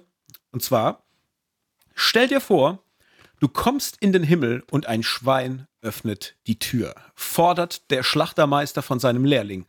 Auf den ersten Blick wirkt das makaber, auf den zweiten Blick tiefgründig und bei längerer Betrachtung erzählt es von einem existenziellen Drama. Eine junge Auszubildende mit großen Idealen, ein routinierter Kopfschlechter in Europas größtem Rinderschlachthof, zwei Frauen, die einen Schlachtkurs belegen – die schlachtenden Hauptpersonen des Films erzählen ohne Scham, fernab aller Klischees und verblüffend offen von ihrem Tun. Was zunächst tatsächlich makaber scheint, wird bald vor allem ehrlich und intensiv und umkreist ein tiefes Dilemma. Tiere lieben und zugleich essen. Tod hassen, aber Salami lieben. Kann das zusammengehen? So viel erstmal zu wir und das Tier und um was es in dem Film geht. Das ist eine Dokumentation, die habe ich jetzt auch ähm, vor ein paar Tagen geguckt. Wir hatten da die Möglichkeit, das schon vorab zu schauen und ich freue mich, dass wir heute mal wieder eine Dokumentation mit drin haben bei unserem Hauptthema, weil das ist bei uns tatsächlich etwas, was nicht ganz so oft vorkommt. Hin und wieder natürlich, wenn es mal was Spannendes gibt, aber wie gesagt, ähm, ist nicht immer der Fall. Und ja, jetzt wäre es mal spannend, darüber zu sprechen. Ähm, vielleicht mal so vorneweg. Ähm, ich selber bin nicht Vegetarier. Ich war mal eine Weile Vegetarier, weil mich das wirklich mal interessiert hat, das mal auszuprobieren und mal zu gucken, so wie sich mein, mein Leben verhält und mein ganzes Tun drumherum, um Essen, Kochen, Leben, dies, das. Und habe das mal eine ganze Weile gemacht. Fand es auch sehr, sehr gut. Also ich habe da auch gemerkt für mich persönlich, dass sich da körperlich auch einiges getan hat im positiven Sinne. Habe dann aber irgendwann wieder den Weg zurückgefunden, einfach durch das Thema Genuss. Also ich bin tatsächlich selber jemand, der sehr als Genussmensch geprägt ist. Ich esse sehr gern, ich trinke sehr gern, ich koche sehr gern. Und somit habe ich dann irgendwann wieder angefangen, äh, auch Fleisch zu konsumieren. Das dann tatsächlich mittlerweile nur noch in Maßen. Also es ist nicht so, dass mir jeden Tag das auf den Teller kommt, aber ich esse es dann doch hin und wieder äh, schon noch sehr, sehr gern. Und ähm, finde, dass der Film sehr, sehr spannendes Thema aufmacht, denn äh, im Grunde geht es gar nicht darum zu missionieren und zu sagen, esst kein Fleisch, sondern es geht eher darum, mal wirklich dann die Personen zu zeigen, die sich um die Verarbeitung des Fleisches kümmern, natürlich auch um das Thema dann äh, der Schlachtung und was es mit Menschen macht, wenn sie jahrelang schlachten. Eine interessante Sache ist, dass wir einen Metzger dabei haben, der seit, ich meine, wenn ich es richtig in Erinnerung habe, 40 Jahren in diesem Beruf ist und auch selbst sagt, dass nach 40 Jahren in dem Beruf es für ihn von Tag zu Tag schwieriger wird, diesen Beruf auszuüben, eben aus diesem Aspekt heraus, dass er Tiere tötet. Und dieses Thema trifft tatsächlich auch alle Protagonisten in dem Film. Weil man sieht zum einen dann natürlich junge Menschen, die jetzt gerade erst die Lehre beginnen. Äh, ich habe es ja eben auch schon mal erwähnt gehabt. Eine junge Auszubildende, die dann in dem Bereich stattfindet und für die das dann natürlich der Beruf ist und die auch mit, mit meiner Meinung nach gutem Eifer dabei ist, das alles zu lernen. Du hast dann diese zwei Damen, die nichts äh, mit dem Thema Schlachten oder Metzgerei und so weiter zu tun haben, die aber einfach mal aus Interesse das machen wollen in Form von einem Workshop, was ich auch irgendwie verrückt finde, dass ein Metzger sowas anbietet als Workshop. Ich meine, gut, es gibt für alles einen Markt und einen Abnehmer, aber irgendwie fand ich das sehr äh, makaber, dass man sowas überhaupt anbietet. Aber äh, ja, wie gesagt, wenn es jemand gibt, der das wahrnehmen möchte, warum nicht? Ähm, und da haben sich bei mir im Film auch schon äh, ja, gewisse Dinge aufgezeigt, weil du natürlich dann siehst, äh, wie die eine von den beiden ähm, sehr interessiert ist an diesem Thema Schlachten und wie das alles funktioniert, die andere wiederum emotional anscheinend das nicht so gut verkraftet und wie sie dann auch am Tisch sitzen, äh, nachdem sie halt das alles so wahrgenommen haben, wie das funktioniert und dann äh, auch erstmal das, das Schweinemett nicht aus Brötchen machen, ja, oder du merkst einfach so, okay, es macht was mit ihnen. Und das fand ich eine sehr, sehr interessante Kiste. Auch diese eine Metzgerin, die da scheinbar in Italien, glaube ich, arbeitet, ne, die ja auch immer äh, von der Sprache hin und her switcht zwischen Italienisch und Deutsch, äh, die fand ich auch sehr, sehr interessant, wo ich sagen muss, ähm, sie fand ich fast schon am interessantesten im Film mit ihren Gedanken, die sie hatte, weil sie auch sagt, dass sie ihren Job eigentlich bis zum jetzigen Zeitpunkt gerne macht und das auch versteht und, und, gut, gut findet, was sie tut, aber es für sie immer schwieriger wird. Und äh, die hatte da schon ein sehr, sehr, oder hatte sehr, sehr gute Punkte, die sie da vertreten hat, äh, die bei mir im Kopf zumindest mal ja, ich, ich habe jetzt nichts Neues erfahren, muss ich sagen, weil ich mich sehr mit dieser Thematik ja auch beschäftige und viele Dokus schon geguckt habe. Aber ich fand es sehr, sehr spannend, das mal aus der oder von der Warte aus zu sehen von Menschen, die das als Daily Business betreiben und wie die sich damit fühlen, weil du letztendlich ja auch dann äh, viel über sie selbst kennenlernst. Äh, zum Beispiel auch der Metzger, der da in, dieser, in diesem Rinderschlachthof arbeitet, der ja eigentlich nur am Fließband Rinder tötet und der irgendwann auch gesagt hat, er kann dann auch nicht mehr hingucken. Also, dass er, dass er den, den Kühen nicht mehr ins Gesicht gucken kann, während er das macht, dass er manchmal weggucken muss, weil es ihn zu stark belastet. Und ich habe mich dann wirklich gefragt, ob das den Leuten vielleicht auch in der Psyche schadet. Ob die irgendwann echt ein Problem haben werden, vielleicht im Alter, weil du machst es vielleicht gewisse Jahre lang, aber dann irgendwann kommt es vielleicht auch mal zurück, wie so ein Backflash, und dann merkst du, okay, ich habe jetzt ein Problem, weil ich mich tagtäglich mit dem Töten von Lebewesen beschäftigt habe Finde ich eine spannende Frage. Aber ich gebe jetzt mal an dich ab. Ähm, bin mal gespannt, äh, wie so deine Gedanken sind. Mhm. Ja, also, äh, wo fange ich denn da jetzt an? Mit meinem üblichen Disclaimer. ich habe halt immer ein Problem, dass die Menschen in Dokumentationen halt nicht irgendwie normale Menschen sind, sondern Leute, die gerade interviewt werden. Und mir kann mhm. niemand erzählen, dass das jetzt. Also mir. Ich weiß, der Film ist bemüht um Authentizität, aber irgendwie kann ich es ihm nicht abnehmen. Also das sind mir manche Sprüche sind mir einfach zu hart Kalendersprüche, dass ich jetzt denke, oh ja, komm, du kannst mir jetzt nicht erzählen, dass du 40 Jahre lang Schweine tötest und jetzt auf einmal äh, Gewissensbisse kommen. Also ich habe da irgendwie ein Problem damit, weil auf der einen Seite, also das große Thema oder mit eines der Themen, was ja da mitschwingt, ist, wie kann man eigentlich Tiere lieben, aber dann quasi sie auch umbringen und verzehren. Mhm. Ja, und ich finde es halt ein bisschen dünn, weil ist jedes Tier gleich liebenswert? Ich, oder anders gefragt, schert sich irgendjemand darum, wenn jemand mit einem riesen Fangnetz durchs Meer zieht und zieht tausend Fische rein und haut denen alle auf den Kopf. Hätte es jetzt auch keine Doku gegeben, weißt du? Also gibt's mhm. bestimmt, also gibt's ja auch diese Netflix äh, hier Fishing äh, und so. Ja, klar, aber ich ach, ich denke mir immer, ich bin da halt ich, ich, muss halt gleich dazu sagen, ich bin da halt eiskalt so. Mich hat das jetzt kein bisschen, nie, nicht mal ein Prozent mitgenommen in irgendeiner Art und Weise. Und mhm. nochmal vornherein, ich esse Fleisch, ich esse aber so gut wie nie Fleisch, weil ich es mir nicht zu Hause mache, sondern wenn, dann gehe ich irgendwie in ein Restaurant und esse ein gutes Stück Fleisch oder so. Natürlich esse ich auch mal einen Döner oder eine Pizza mit Salami, klar. Aber vom Grundsatz, ich bin jetzt nicht der, der jetzt in Lidl geht oder in Penny und holt jetzt für 7 Euro 8 Koteletts. Wahrscheinlich noch weniger, was das kostet, keine mhm. Ahnung. Ähm, von daher, also ich, ich esse gern Fleisch, aber tatsächlich als Genuss. Für mich ist es nicht so das Daily Meal.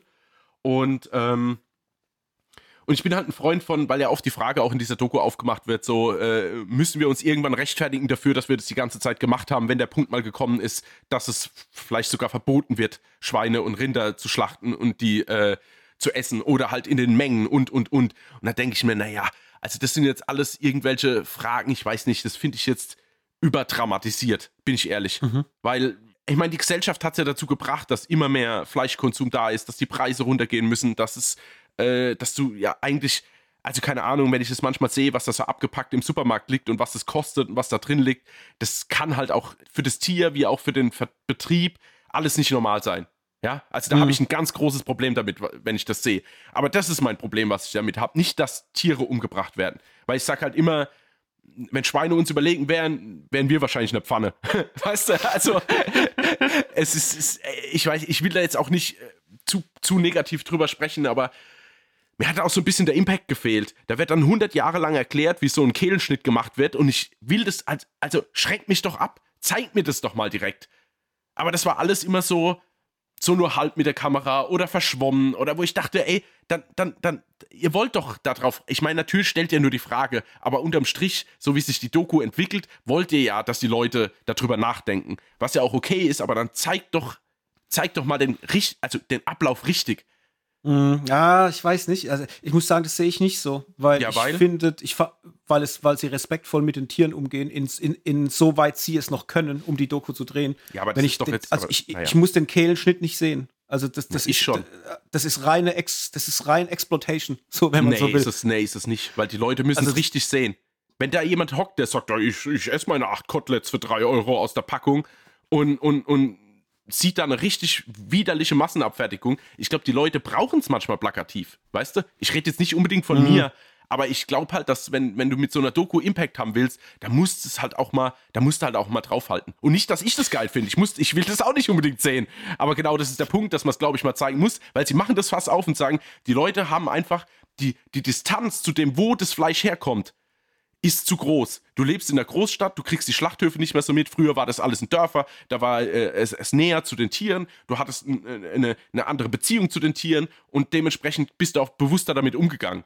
Und jetzt interessiert es ja quasi keinen mehr. Alle machen einfach die Augen zu und essen halt ihr Schnitzel. Und deswegen mhm. dachte ich so, also aus meiner Sicht dachte ich halt, das ist das äh, gern ein bisschen drastischer. Und jetzt nicht wegen dem, dem Holzhammer oder Exploitation oder irgendwas. Und das, ich denke halt bloß, die, die es wirklich sehen müssten, die müssten es auch drastischer sehen. Aber die sehen die Doku eh nicht. Also von ich daher weiß aber gar nicht, weiß gar nicht, ob, der, ob die Doku das will. Ähm, ich glaube, es geht mehr um die Menschen, die dahinter stecken.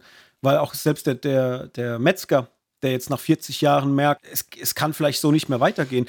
Also ich glaube ihm das schon, weil du bist, du bist ja Mensch, du entwickelst dich ja. Und es ist ja auch so, dass du vielleicht auch erst nach Jahren durch gesellschaftlichen Wandel vielleicht eine Empathie oder, oder eine Art von, von Charakterentwicklung erleben kannst, der dich dazu bringt, Dinge anders zu sehen. Ne? Also du kannst jetzt 30 Jahre lang schlachten und denkst, das ist der geilste Scheiß und dann irgendwann, also, weißt du, die Gesellschaft verändert sich und vielleicht hat er sich halt auch mit verändert und merkt jetzt eher oder kommt hinter gewisse Dinge. Also das kann natürlich schon sein.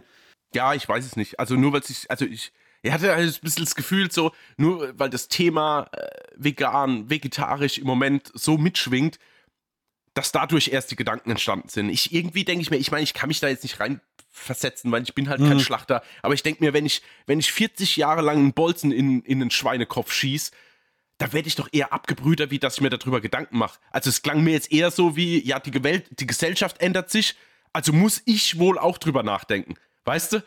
Mhm ja, schwer zu beschreiben. Also ich fand es jetzt, unglaubwürdig ist das falsche Wort, aber mich hat das jetzt, äh, also ich muss sagen, ich fand die, die mit ihrem Hund da saß und so ihre Gedanken äh, preisgegeben hat, äh, die fand ich wirklich noch am stärksten, weil ich die Ideen einfach oder was, was sie so umtreibt, allein der Einstieg in den Film mit diesem Schwein, mit dem Brutus, wo die Eltern gesagt haben, nee, du kannst den ja doch jetzt nicht äh, schlachten. Und sie sagt mhm. doch, ja, aber wenn ich jetzt jedem Tier irgendwie einen Namen gebe, dann kann ich ja kein Tier mehr in meinem Leben schlachten. Mhm. Und wie sie dann erzählt, dass irgendwie alle äh, Freunde und Bekannte da waren, haben alle ein Stück vom Brutus mitgenommen. Da musste ich echt kurz lachen. Meine Freundin hat mich so angeschaut, weil ich habe auf dem Laptop halt geschaut, weil sie halt Pesketarierin ist, äh, war das jetzt, wollte es jetzt nicht unbedingt sehen. wobei ich ja auch nicht wusste, was drauf zukommt, wie explizit das alles wird in der Darstellung. Ja. Ähm, und da musste ich echt lachen, weil ich dachte, oh Gott, wie kann man, also auf der einen Seite so abgebrüht damit umgehen. Weißt du, also ich Mhm. möchte kein Schwein, also ich finde Schweine jetzt nicht unbedingt goldige Tiere oder dass ich denke, äh, ach Gott, ach Gott, kö- aber ich könnte es trotzdem wahrscheinlich nicht schlachten so. Also dieser Mhm. Bolzenschuss, das könnte ich wahrscheinlich nicht. Oder diese Elektroschocks, wie es dieser Typ macht, der die Tür reinkommt und direkt mal fünf Schweine wegmacht in drei Sekunden Ja, gefühlt. ja. Ähm, das könnte ich nicht, aber ich habe mir den, Besuch halt, äh, den Beruf halt auch nicht ausgesucht. Also das Mhm. ist halt, halt immer das Thema. Aber ich fand das schon extrem abgebrüht, wie darüber gesprochen wird. Also im positiven Sinne meine ich das jetzt. Ja, aber das ist ja auch, äh, auch ein Thema, was sie aufmachen. Du hast ja auch diese zwei äh, CEOs oder was das war von, diesem, von diesem Schlachtbetrieb. Und ähm, das fand ich auch krass, wie die über diese Thematik sprechen, weil für sie ist es ja wirklich ein Business, also wirklich so ein Daily Business und ein großes Geschäft, weil letztendlich das ihr, ihr, ihre Firma darstellt. Ähm, und auch diese automatisierte Schlachtung, also wo du dann wirklich diese Wissenschaftler siehst, wie sie versuchen, einen Roboter zu konstruieren, der in der Lage ist, äh, Tiere auszunehmen und versuchen es immer mehr zu optimieren, dass halt auch der Roboter weiß, wo er ansetzen muss, was er wegschneiden muss. Und das fand ich auch sehr krass. Krass vor allem deswegen, weil du dann in dieser klinisch reinen Umgebung, in der das ja stattfindet, du halt wirklich siehst, dass es da am Ende wirklich nur noch um ein reines Produkt geht. Also da ist ja zum Beispiel dieses Tier wirklich, also da, da ist man ja so weit weg von dem Gedanken, äh, Lebewesen, da geht es ja wirklich um das absolute Verwerten von, von Fleisch. Das fand ich auch krass. Also wegen seiner Bildsprache, ne? Weil du halt da wirklich, da ist ja nichts mehr mit, du hast ja das Tier nicht mehr als Tier wahrgenommen, wenn du so willst. Wenn es da aufgebockt irgendwie auf dem Roboter hängt, da ist es ja wirklich nur noch wissenschaftliches Modell, wenn man so will, mit diesem Roboter. Das fand ich krass. Also es war so, es, es hatte so, so Cyberdyne-Vibes. Ja, ich, ich gebe dir schon recht, wobei ich da halt irgendwie, manchmal bin ich da halt, äh, abgebrüht ist das falsche Wort, aber ich denke mir halt, seit dieser Fleischkonsum auf der ganzen Welt so riesig ist und so in Massen produziert wird, ach, ist, also, es, wie lange ist es schon kein Tier mehr, auf was Rücksicht genommen wird, sondern ist rein dafür da, hochgezogen, gemästet, mit Antibiotika voll gepumpt zu werden, um dann zum Schluss zerlegt zu werden und dann irgendwo abgepackt in einem Regal zu landen.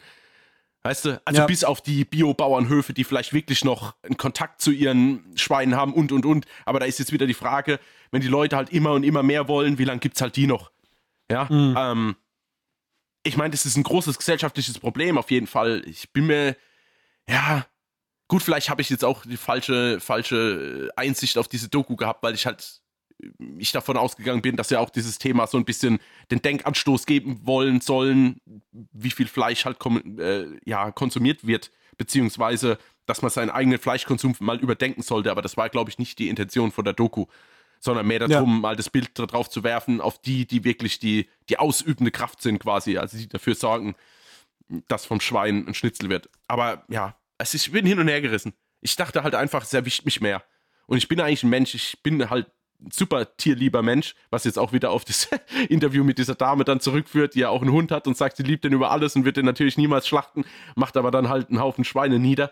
Ja, ich, ich weiß nicht, ich habe hab mir einfach gehofft, dass das irgendwie mehr Impact hat auf mich. Und das hat es Mhm. halt irgendwie gar nicht gehabt. Ich habe das halt geschaut, quasi weggeschaut, war interessiert, war zu keiner Sekunde gelangweilt, aber es hat halt null Impact auf mich. Gar nicht. Und das finde ich halt so schade. Weil sowas sollte eigentlich einen Denkanstoß irgendwie geben und jetzt weiß ich nicht, ob ich ihn vielleicht nicht gebraucht habe, weil ich die Situation vielleicht ganz gut einschätze oder weil ich es nicht authentisch genug fand in der einen oder anderen Szene oder ich, ich kann das nicht sagen. Aber dann halt die Kamera auf drauf zu halten, während sie es dann irgendwie kein Met essen will, was du jetzt vorhin gesagt hast, finde ich jetzt halt aus wieder halt super plakativ. Genauso wie dieses, wo der im Dunkeln in dieser, in dieser Einrichtung hochläuft und steht auf den Computer und tippt dann so los und dann gehen so die ganzen Lichter an und ich dachte, Alter, was ist denn das jetzt für eine Inszenierung? Weißt du, das hat mich dann schon fast genervt, weil ich dachte, ey, bleib doch mal jetzt irgendwie bei den Personen und baut nicht noch so populistische Bilder ein. Weißt du, irgendwie, ach, ich weiß auch nicht. Es war irgendwie interessant, ja. ich muss aber sagen, gerade das am Frühstückstisch, das fand ich super interessant, weil ich mich gefragt habe, ob die eine der beiden, die ja hier pro Schlachtung war, du hast ja gemerkt, die eine ist voll drin und die ist, das findet das voll die faszinierend und die auch schon andere, die war ja, die andere war ja eher so, ja, ich gehe halt mit, weil es meine Freundin ist, aber ne? Ja. Und da dachte ich mir, ich bin jetzt mal gespannt, ob, ob sie jetzt was isst morgens. Ob sie einfach so nach diesem, weil du hast ja wirklich gemerkt, die haben das noch nie in ihrem Leben gemacht. Jetzt haben sie das wahrgenommen und waren mal Teil dieses Prozesses. Ob sie halt dann morgens da hocken und denkt sich, oh ja, ist ein geiles Mettbrötchen mit Zwiebeln, da habe ich aber richtig Bock drauf. Und das, das, fand ich dann schon interessant, weil ich das, das, das hat mich wirklich interessiert, ob die das jetzt isst. Ja, weil, äh, ja. äh, weißt du, ich bin selber jemand, ich war auch schon bei der Schlachtung dabei. Ich habe das selbst noch nicht gemacht, aber ich weiß, was da passiert mhm. und, äh, und, und weiß, dass mich das jedes Mal äh, schon irgendwie es hat mich schon emotional ein bisschen durchgewirbelt. Mhm. Und deswegen fand ich das vielleicht auch deswegen so spannend, um zu sehen oder äh, mitzukriegen, kann sie das jetzt? Also ist sie immer noch so, yeah, Schlachten, ey, mein geiles Essen auf dem Tisch. Und so war es ja dann nicht, ja. Und, und äh, das fand ich dann schon interessant. Ja, ja, ja, da kommt jetzt wahrscheinlich wieder der miese Petrige Hendrik hoch und, und muss halt sagen, es war mir klar, dass es nicht ist, weil der Dramaturg, äh, nee, weil der, weil der, weil dieser äh, elend dramaturgische Aufbau, wenn das letzte Schwein da noch steht und aus irgendeinem Grund ist sie nicht bei ihrer Freundin dabei, die schon einen Raum weiter ist, sondern noch so melancholisch an diesem Zaun gelehnt ist und beobachtet dieses Schwein und dann treffen sich die zwei Blicke und da dachte ich schon, oh, ehrlich jetzt und kein, klar ist die kein Matt mehr jetzt erstmal, weißt du? Das war, nee, und ich, sorry, da bin ich halt irgendwie, das ist für mich dann zu, also zu vermeintlich gestellt. Ich war nicht dabei, ich habe keine Ahnung, aber das war für mich so wieder, wie so, dass sich noch die Geigen eingesetzt haben, waren alles. Und da bin ich halt dann echt super schnell abgeschreckt. Weißt ich hoffe immer bei so Sachen, mach doch was mit mir.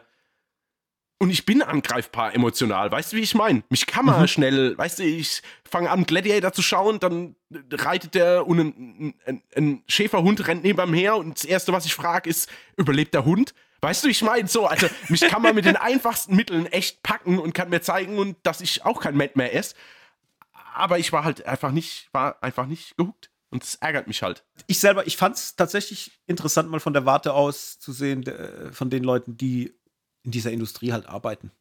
Das habe ich, glaube ich, so in Dokumentationsform noch nicht gesehen. Also quasi wirklich die Menschen, die da stehen und ja, das Lebensmittel letztendlich äh, verarbeiten, was dann bei uns im, im Supermarkt oder beim Metzger dann irgendwie äh, in, in der Theke liegt. Deswegen fand ich es für mich schon mal interessant zu sehen, was die alle denken, was die fühlen, vor allem auch wegen der großen Ambivalenz, die immer wieder zwischendrin steckt, irgendwie zwischen ich mache einen Beruf, in dem ich jeden Tag mit Tod umgeben bin, aber bin gleichzeitig zum Beispiel auch tierliebender Mensch. Also das ist äh, klar, geht beides. Mhm. Äh, das ist ähm, überall, jeden Tag so der Fall, weil ja, bei jedem, der irgendwie nur ein Haustier hat, aber dann abends sein Hähnchen isst oder sonstiges, äh, ist das genau der Fall. Und ja, ich glaube, das ist schon noch ein großes Thema unserer Gesellschaft, dass man da viele Dinge, gerade jetzt, wenn es um den Konsum von Fleisch geht, vielleicht auch gar nicht mehr so vor Augen hat oder so präsent hat, was das eigentlich denn bedeutet im Hintergrund. Weil ich bin auch jemand, ich, ich muss sagen, für mich persönlich gibt es kein gutes Fleisch, weil Fleisch immer bedeutet Tod. Und wenn Tod mit im Spiel ist, kann nichts gut sein. Also deswegen, es gibt Qualitätsunterschiede. Das ist für mich ganz klar. Aber ich es hängt aber immer mit Tod zusammen. Und eigentlich müsste ich, und das ist auch wieder das Thema, wie ambivalent halt auch vielleicht ich bin, ich müsste eigentlich sagen, aus reiner Empathie, ich bin nicht so, ich will das nicht. Und, und mir tut es weh. Aber ich bin halt auch gut im Wegnicken von Dingen. Mhm. Und wenn ich dann mein leckeres, äh, keine Ahnung, äh, Cordon Bleu auf dem Teller habe, dann freue ich mich darüber und bin halt auch bereit, Dinge dann in Kauf zu nehmen. Und ob das jetzt gut oder schlecht ist, das mag ich jetzt nicht beantworten. Das stelle ich einfach mal in den Raum. Aber ich glaube, dass das die große Frage auch der Gesellschaft einfach ist. Was ist gut, was ist schlecht und wie müsste man vielleicht auch damit umgehen, dass es besser wird, whatever. Ähm, aber das sind Themen, da können wir noch zig Podcast-Folgen, glaube ich, mit füllen. Mhm. Mm. Ich fand es tatsächlich dann mal spannend, wie gesagt, das mal von, von dem Blickwinkel aus, aus, äh, aus Schlachtersicht zu sehen. Und äh, bewertungstechnisch weiß ich gar nicht, wo ich sie einordnen würde. Irgendwo zwischen drei und dreieinhalb wahrscheinlich, weil ich halt einfach sowas, wie gesagt, so in der Art noch nicht gesehen habe. Bei dir dann ein bisschen schlechter wahrscheinlich. Ja, aber jetzt auch, jetzt, ich meine, es ist ja handwerklich gut gemacht, sage ich jetzt mal so. Von daher kann ich da jetzt nicht draufhauen. Das hat halt bloß den Impact, den ich mir gewünscht habe, irgendwie nicht. Und halt irgendwie habe ich halt ein Problem, so dem einen oder anderen Interviewpartner halt das abzunehmen. Mhm. Also auch den zwei CEOs, wie aber auch dem, der schon seit 40 Jahren schlachtet. Ich, ich, mag die Gespräche darüber, wie wertvoll jedes Schwein ist und dass man quasi so gut wie es geht mit ihm umgehen soll. Also auch den Tod so schnell wie möglich, also dass es nicht leiden muss und und und. Ähm, ey, bin ich überall dabei. aber irgendwie, äh, es, der Funke ist nicht übergesprungen. Also äh, kann ich fix machen. Also jetzt nicht so schlecht, aber es ist jetzt halt für mich eine Durchschnittsdoku mit zweieinhalb. Alright, dann ähm, vielleicht noch kleiner Tipp an der Stelle, wenn ihr ähm, auf Dokumentation in der Richtung steht, also sprich, wenn ihr euch gerne mal so Sachen anguckt, wo es um Tiere, um das Verarbeiten von Tieren und alles drumherum geht, äh, schaut euch auf jeden Fall mal an The Game Changers. Das ist eine Dokumentation, wo es, glaube ich, um äh, Veganer ging. Die ist mit mit und von Arnold Schwarzenegger und Jackie Chan auch produziert. Da geht es um ja, die Auswirkungen einfach von Fleischkonsum auf, auf euren Körper, was es macht. Äh, ist super interessant. Nicht unbedingt wegen dem erhobenen Zeigefinger, der da mitschwingt, sondern einfach, weil man mal eine Draufsicht hat, auch von medizinischer Sicht, was denn so mit dem Körper passiert. Also die ähm, ist zum Beispiel sehr, sehr gut. Es gibt so einen Alltime-Klassiker namens Earthlings den man sich auch äh, anschauen kann, wird im Original äh, gesprochen von Joaquin Phoenix. Ist auch eine sehr, sehr gute Dokumentation. Die gab es sogar mal auf Google for free zu gucken. Die ist schon ein paar Jahre alt. Da geht es quasi um den Mensch und das Tier und wie Tiere industriell auch ähm, ausgebeutet werden für die Gesellschaft und so weiter und so fort. Die ist aber auch relativ hart. Also das, was man sieht, ist nicht ohne. Ist aber auch äh, sehr, sehr interessant und gibt einen sehr guten Einblick darin äh, oder da rein, wie die Industrie arbeitet mit der Verwertung von Tieren und eine, die ich noch auf dem Schirm habe, von damals auch schon wieder über zehn Jahre her, aber verdammt gut, ist We Feed the World. Da geht es um ähm, den Anbau von Gemüse und so weiter auf verschiedenen Plätzen der Erde und wie damit umgegangen wird, auch mit dem Thema Lebensmittelverschwendung. Die ist zwar dadurch, dass sie schon ein bisschen älter ist, nicht mehr ganz so zeitgemäß, weil sich jetzt mittlerweile auch Dinge geändert haben, aber nichtsdestotrotz bringt sie sehr, sehr viele Themen mit auf den Tisch, die immer noch von Aktualität sind. Und die ist auch auf jeden Fall eine große Empfehlung von mir. Und wenn ihr Wir und das Tier schauen wollt, dann könnt ihr das ab nächster Woche im Kino machen. Ab dem 2.11. startet die Dokumentation in den deutschen Kinos. So. Noch was dazu zu erwähnen, Herr Bien? Nee. Nee? Nö. Alright. Dann wird es Zeit für die Auflösung unseres Quiz. Die Frage war, aus welchem Film stammt die Aussage, ich liebe den Geruch von Napalm am Morgen? Und ich muss dir recht geben, also ich war auch erstmal hin und her gerissen, weil ich, also bei mir verschwimmt diese, äh, diese Zeit von Kriegsfilmen. Also Kriegsfilm habe ich relativ schnell eingeordnet so und dann mhm. war es aber jetzt war so irgendwie äh, hier, wie heißt Deer Hunter oder Platoon, aber ich meine, es wäre Apocalypse Now, aber ich bin mir nicht sicher, nicht tausendprozentig. Okay, ich hätte jetzt auch, warum auch immer, Martin Sheen Apocalypse Now gesagt. Mhm. Aber ich habe echt viel überlegen müssen, weil alle anderen Kriegsfilme schwirren bei mir auch gerade links und rechts genau. durch den genau. Kopf. Ich habe das halt nicht so greifbar, weil ich muss ja dazu sagen, ich mag diese ganzen Antikriegsfilme oder generell Kriegsfilme nicht so gern. Oh, ich hasse dieses Thema und es geht mir immer so sehr ans Herz. Mhm. Oh, deswegen gucke ich die nicht gern. Wenn überhaupt, habe ich die alle einmal gesehen und, und Apocalypse Now, Schande über mein Haupt, habe ich bisher noch nicht geguckt, aber ich meine zu wissen, dass das Zitat aus dem Film war. Jetzt bin ich mal ich gespannt, was, was, was du sagst. Und es ist Apocalypse Now. Ja, aber wer es gesagt hat, weißt du nicht zufällig? Nee, also ich weiß es jetzt spontan nicht, aber ich schätze mal, dass es irgendeine ältere Figur sein muss.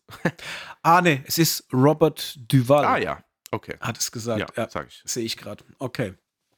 So viel zum gefährlichen Halbwissen. Mhm. Alright dann ist das Quiz damit auch abgehakt. Äh, was gibt's noch zu sagen? Hendrik hat bald Geburtstag. Ja. Schickt uns Grüße. Überall, wo ihr uns Grüße schicken könnt. Gerne per Audionachricht auf Instagram oder meinetwegen schreibt's hier bei Spotify in die ähm, Kommentarfunktion mit rein. Äh, ihr könnt uns auch bei Instagram schreiben, ihr könnt uns bei Twitter schreiben, ihr könnt uns bei Blue Sky schreiben, ihr könnt uns auch an Kontakt für eine Handvoll Popcorn schreiben. Ihr habt auf jeden Fall Möglichkeiten. Alles, was ihr uns schreibt oder schickt, ähm, versuchen wir dann in die Sendung mit einzubauen. Und wenn ihr nichts schickt, ich habe es schon erwähnt, dann muss ich äh, ein Lied singen oder irgendwas, mhm. ähm, was kein Aufruf sein das soll. Das habe ich auch so verstanden. genau, aber schreibt mir ruhig. Sonst bin ich getroffen und muss noch ein Mike beim Singen zuhören. Also ich bin doppelter genau. Treffer quasi. Oder ich sag's mal so, wenn ihr viele Grüße schickt, dann machen wir einfach beides. Ich, oh. ich, vielleicht mache ich ein kleines oh, Ständchen. Oh, maybe unangenehm wieder. Ja. ja. Mhm. Mal gucken. Ich freue mich. Mal gucken, was die Zukunft so bringt. Alright, dann ja, sei noch kurz als kleine, äh, kleines Foreshadowing mit ähm, erwähnt, dass in der nächsten Folge wir dann über unsere Pile of Shame Filme sprechen werden, genauer um die Universal Monster Filme. Wir haben es dann endlich mal auf die Kette gekriegt, den ersten Teil davon zu gucken. Es sind ja, ich glaube, acht Filme waren es in Summe. Die ersten vier haben wir dann schon mal durch und die anderen vier, die packen wir dann noch ähm, in der nahen Zukunft mit hinten dran. Da freuen wir uns sehr. Vor allem äh, bin ich mal gespannt auf deine Meinung, weil ich habe ja auch diese Filme zum ersten Mal geguckt ähm, und war teils sehr angetan, teils aber auch so ein bisschen, oh, okay, habe ich auch meine Kritikpunkte, dies, das. Es wird spannend. Mhm. In diesem Sinne, viel Spaß beim Film- und Serien gucken. Wir hören uns nächste Woche wieder. Macht es gut. Adios. Ciao.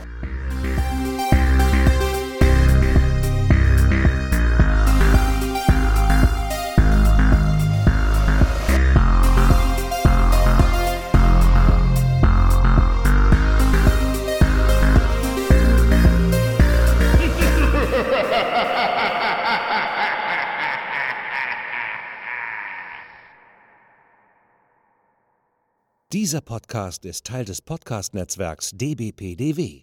Die besten Podcasts der Welt.